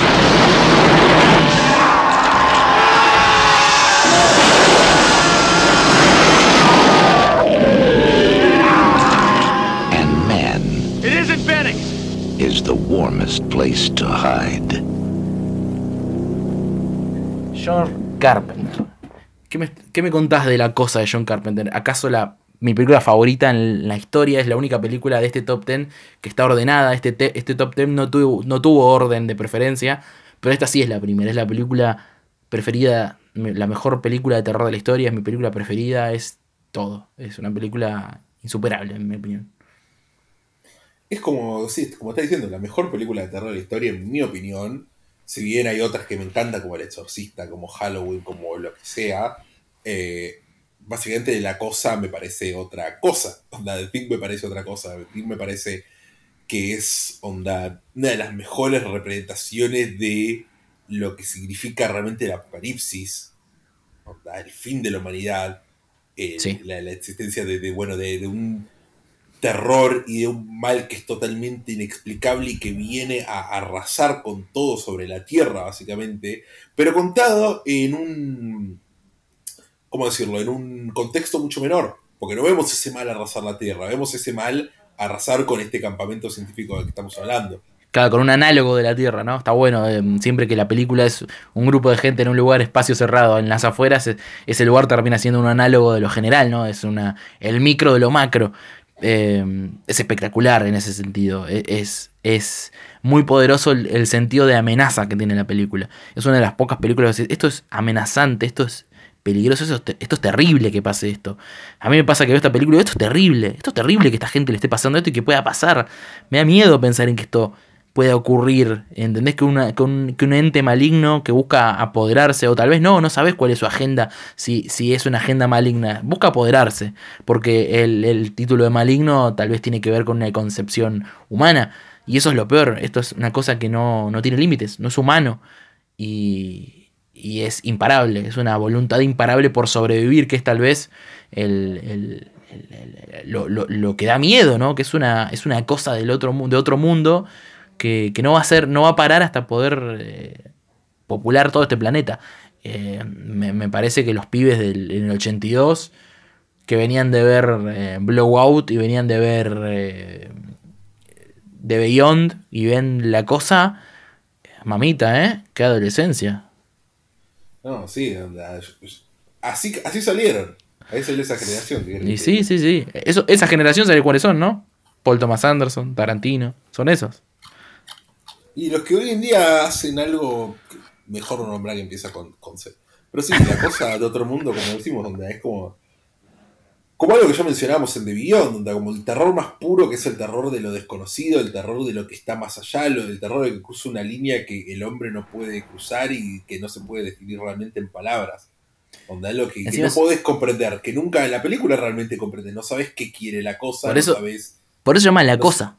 La Cosa es algo eh, que, que- es un título muy vago. La Cosa. Es el The Thing, es, es algo. Es, es algo y es todo al mismo tiempo y es vos. Porque termina siendo uno mismo la cosa.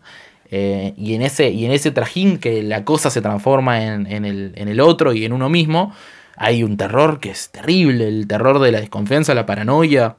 El terror máximo que es no poder confiar en el, en el prójimo, ¿no? Es un terror que el cine lo exploró mucho, que es la idea de que, que estás solo, literalmente en el universo, si no, si no podés confiar en el, en el par, en el humano, en el prójimo, entonces el universo se transforma en un infierno, en algo fútil, en, en un páramo de, de constante riesgo y temor. Y ese es el final de la cosa, para mí es uno de los finales más espectaculares de la historia. Eh, cuando, cuando está McReady y, y Childs, aparece Childs y, se sientan a hablar y toman un trago. y está esa eterna, te- esa eterna disputa por si Childs es o no la cosa.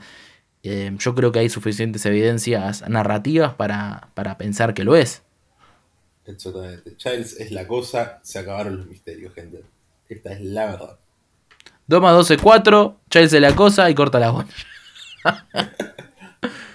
pero, pero sí. eh, la verdad que una película insuperable y que amo con todo mi corazón. Y esa es mi décima película, The Thing, de, de John Carpenter. Bueno, llegó la hora de cerrar esta lista. Había dicho que Blowout era la película más vieja de, de mis 10, pero la verdad es que no. Esta es la película más vieja de mis 10 porque salió 4 años antes de Blowout. Salió en el año 1977. Ian, yo te tengo que confesar que hice cosas muy malas en esta vida.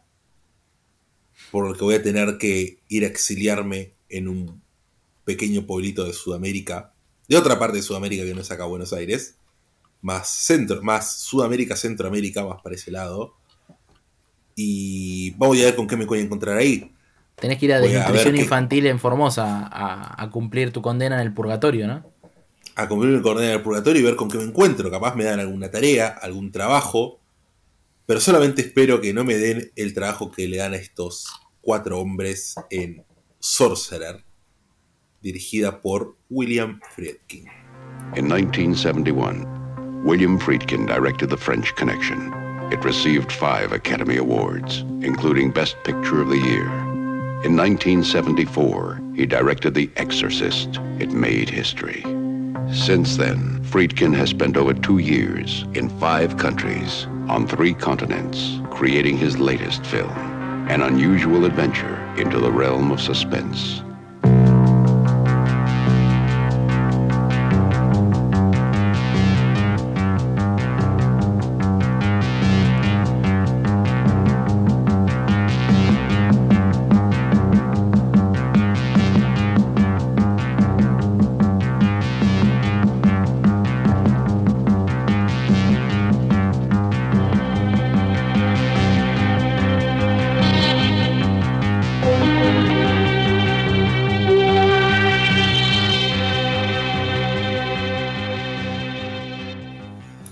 Básicamente, eh, creo que este es como el más reciente caso de una película que me hace pensar, ah, se puede hacer eso con el cine. Donde el cine puede hacer esto realmente. Donde cosas que creía que eran imposibles, poder verlas plasmadas en una pantalla llevadas a la misma por básicamente un director que es un sacado de mierda, que no, no te puedes explicar cómo una persona realmente se le ocurre hacer algo así como una secuencia que van a ver cuando vean Sorcerer, porque tampoco quiero spoilearles, pero me parece que todos cuando vemos Sorcerer llegamos a esa cuenta, sí ahí directamente no lo podemos creer, o me equivoco. Eh, no, es una película espectacular, es una película de una escala, eh, es increíble, porque son cuatro personajes y dos camiones en la selva, pero la escala que adopta Sorcerer es de niveles metafísicos, su- supera lo, lo, lo táctil, se, vuelve en una, en una épica espiritual, y, es increíble que pase eso con una película de cuatro tipos en dos camiones, porque es eso, la película es eso. Eh, es, es un, en, en- en la sinopsis es un documental de la vida de Moyano, y en los papeles es un tratado sobre, la, sobre el alma humana. Sí, totalmente, onda. A mí me, fascina, me, fascina lo que estos conceptos que claramente son como bastante sacados o asociados al catolicismo, que es bueno, la culpa, la redención, eh, la penitencia. Y yo siento que William Friedkin logró llevar estos conceptos que son tan enormes, que atraviesan tanto la, eh, lo que es el alma humana, lo que es la existencia humana, y un poco, bueno, como digo, estas ideas que son parte del catolicismo, que es una de las si quiere, corrientes ideológicas más caladas dentro del mundo occidental. Y contar eso a través de una historia de cuatro tipos que tienen que llevar dos camiones a través de una selva me parece una, locura. Una locura y una locura muy palpable. Porque básicamente es eso, onda, la, la- la carne juega un papel en esta película. El poner la carne, el poner el cuerpo para redimirse juega un papel tan amplio, tan enorme, tan profundo, que uno no puede hacer otra cosa más que sentirlo. Onda, es Sí, una de esas películas que se. onda, todas las películas las sentí, pero esta es. Nada, es como. Te deja sensaciones en el cuerpo bastante, digamos, potentes. Aparte está literalizado hasta el, al extremo el hecho de, de llevar tu carga, ¿no? De, de tener que hacerte cargo del, del peso de tus acciones y llevarla consigo. Y, y- esta película se ocupa mediante la puesta en escena de que sentamos lo que vos decís, lo físico que de eso, ¿no? Eh, de cómo lo espiritual y lo físico son una sola cosa, que en definitiva es un- algo que se puede aplicar eh, eh, al- cine mismo, ¿no? El que, que lo que lo que cuenta y lo que quiere decir tienen que ser una sola cosa para que suceda la magia que sucede en Sorcerer. Eh, para mí es una película de esas que, hay magia, ¿viste? Cuando en esas películas vos podés pasarte horas analizando los planos, la construcción, eh, las vicisitudes de la producción, eh, la, la idea del, del color de actores. Pero hay algo, hay, hay una chispa mágica, hay una cuestión que excede a lo meramente técnico y a lo meramente efectivo. Che, esto es efectivo para narrar o no. Es efectivo, pero aparte de algo más en Sorcerer. Hay una magia, ¿no? Hay una cosa. Sí, eso que es inexplicable. Onda, eso Sí, que no, sí, no- sí, no- sí. no te- onda, la única manera de que podés llevar la carne y, ele- y elevar, digamos, la parte más espiritual a través de ella es, así como estos tipos tienen que agarrar y poner el cuerpo en, en la selva, nosotros lo ponemos en la sala de cine. Onda, para poder agarrar y llegar como a un punto más alto de, de, digamos, de, comprensión, de comprensión, pero a nivel metafísico, a nivel humano. Sí, sí, es una película bellísima que, que, que, que, que, bueno, eh, es influyente a nivel estético y narrativo en muchas películas, porque podríamos decir que es una influencia clave. eh, a ver, eh, hasta hay un episodio de Mandalorian que es un tributo a, a, a Sorcerer, pero, pero me, es difícil encontrar películas eh, que se puedan relacionar a nivel eh, tonal y a nivel eh, espiritual con esta. A mí se me ocurre Pozos de Ambición, se me ocurre que es una película que, está en contacto con Sorcerer en, más de un aspecto. por lo físico, porque es una película re física. De hecho, el personaje deja el cuerpo ¿no? en, Pozos de Ambición, lo entrega y queda totalmente roto y camina mal y todo.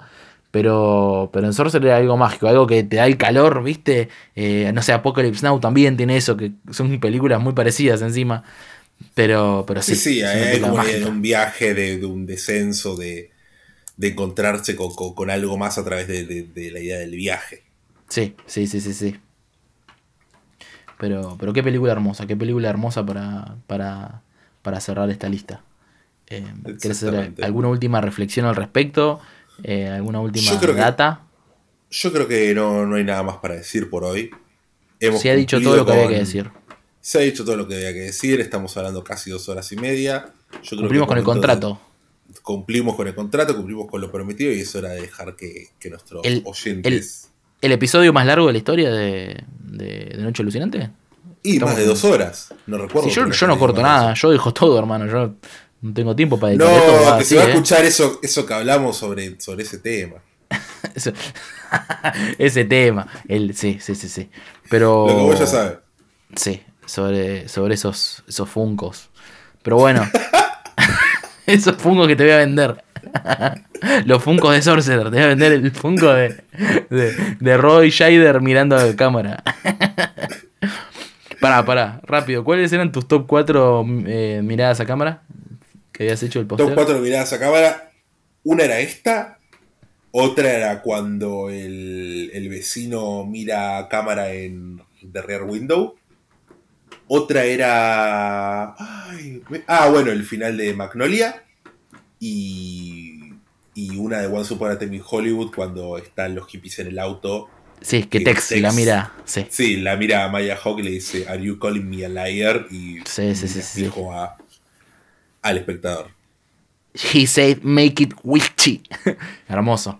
Pero, pero bueno, esto ha sido el- el- las 10 películas favoritas de Noche Alucinante.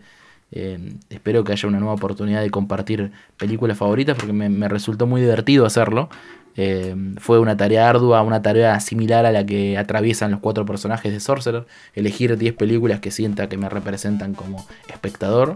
Pero bueno, espero que lo hayan disfrutado. Exactamente, esperemos que la hayan pasado bien en este podcast. Les recordamos que pueden seguirnos en Twitter e Instagram para todas las novedades. Bueno, esto ha sido todo para. para... ¡Ah!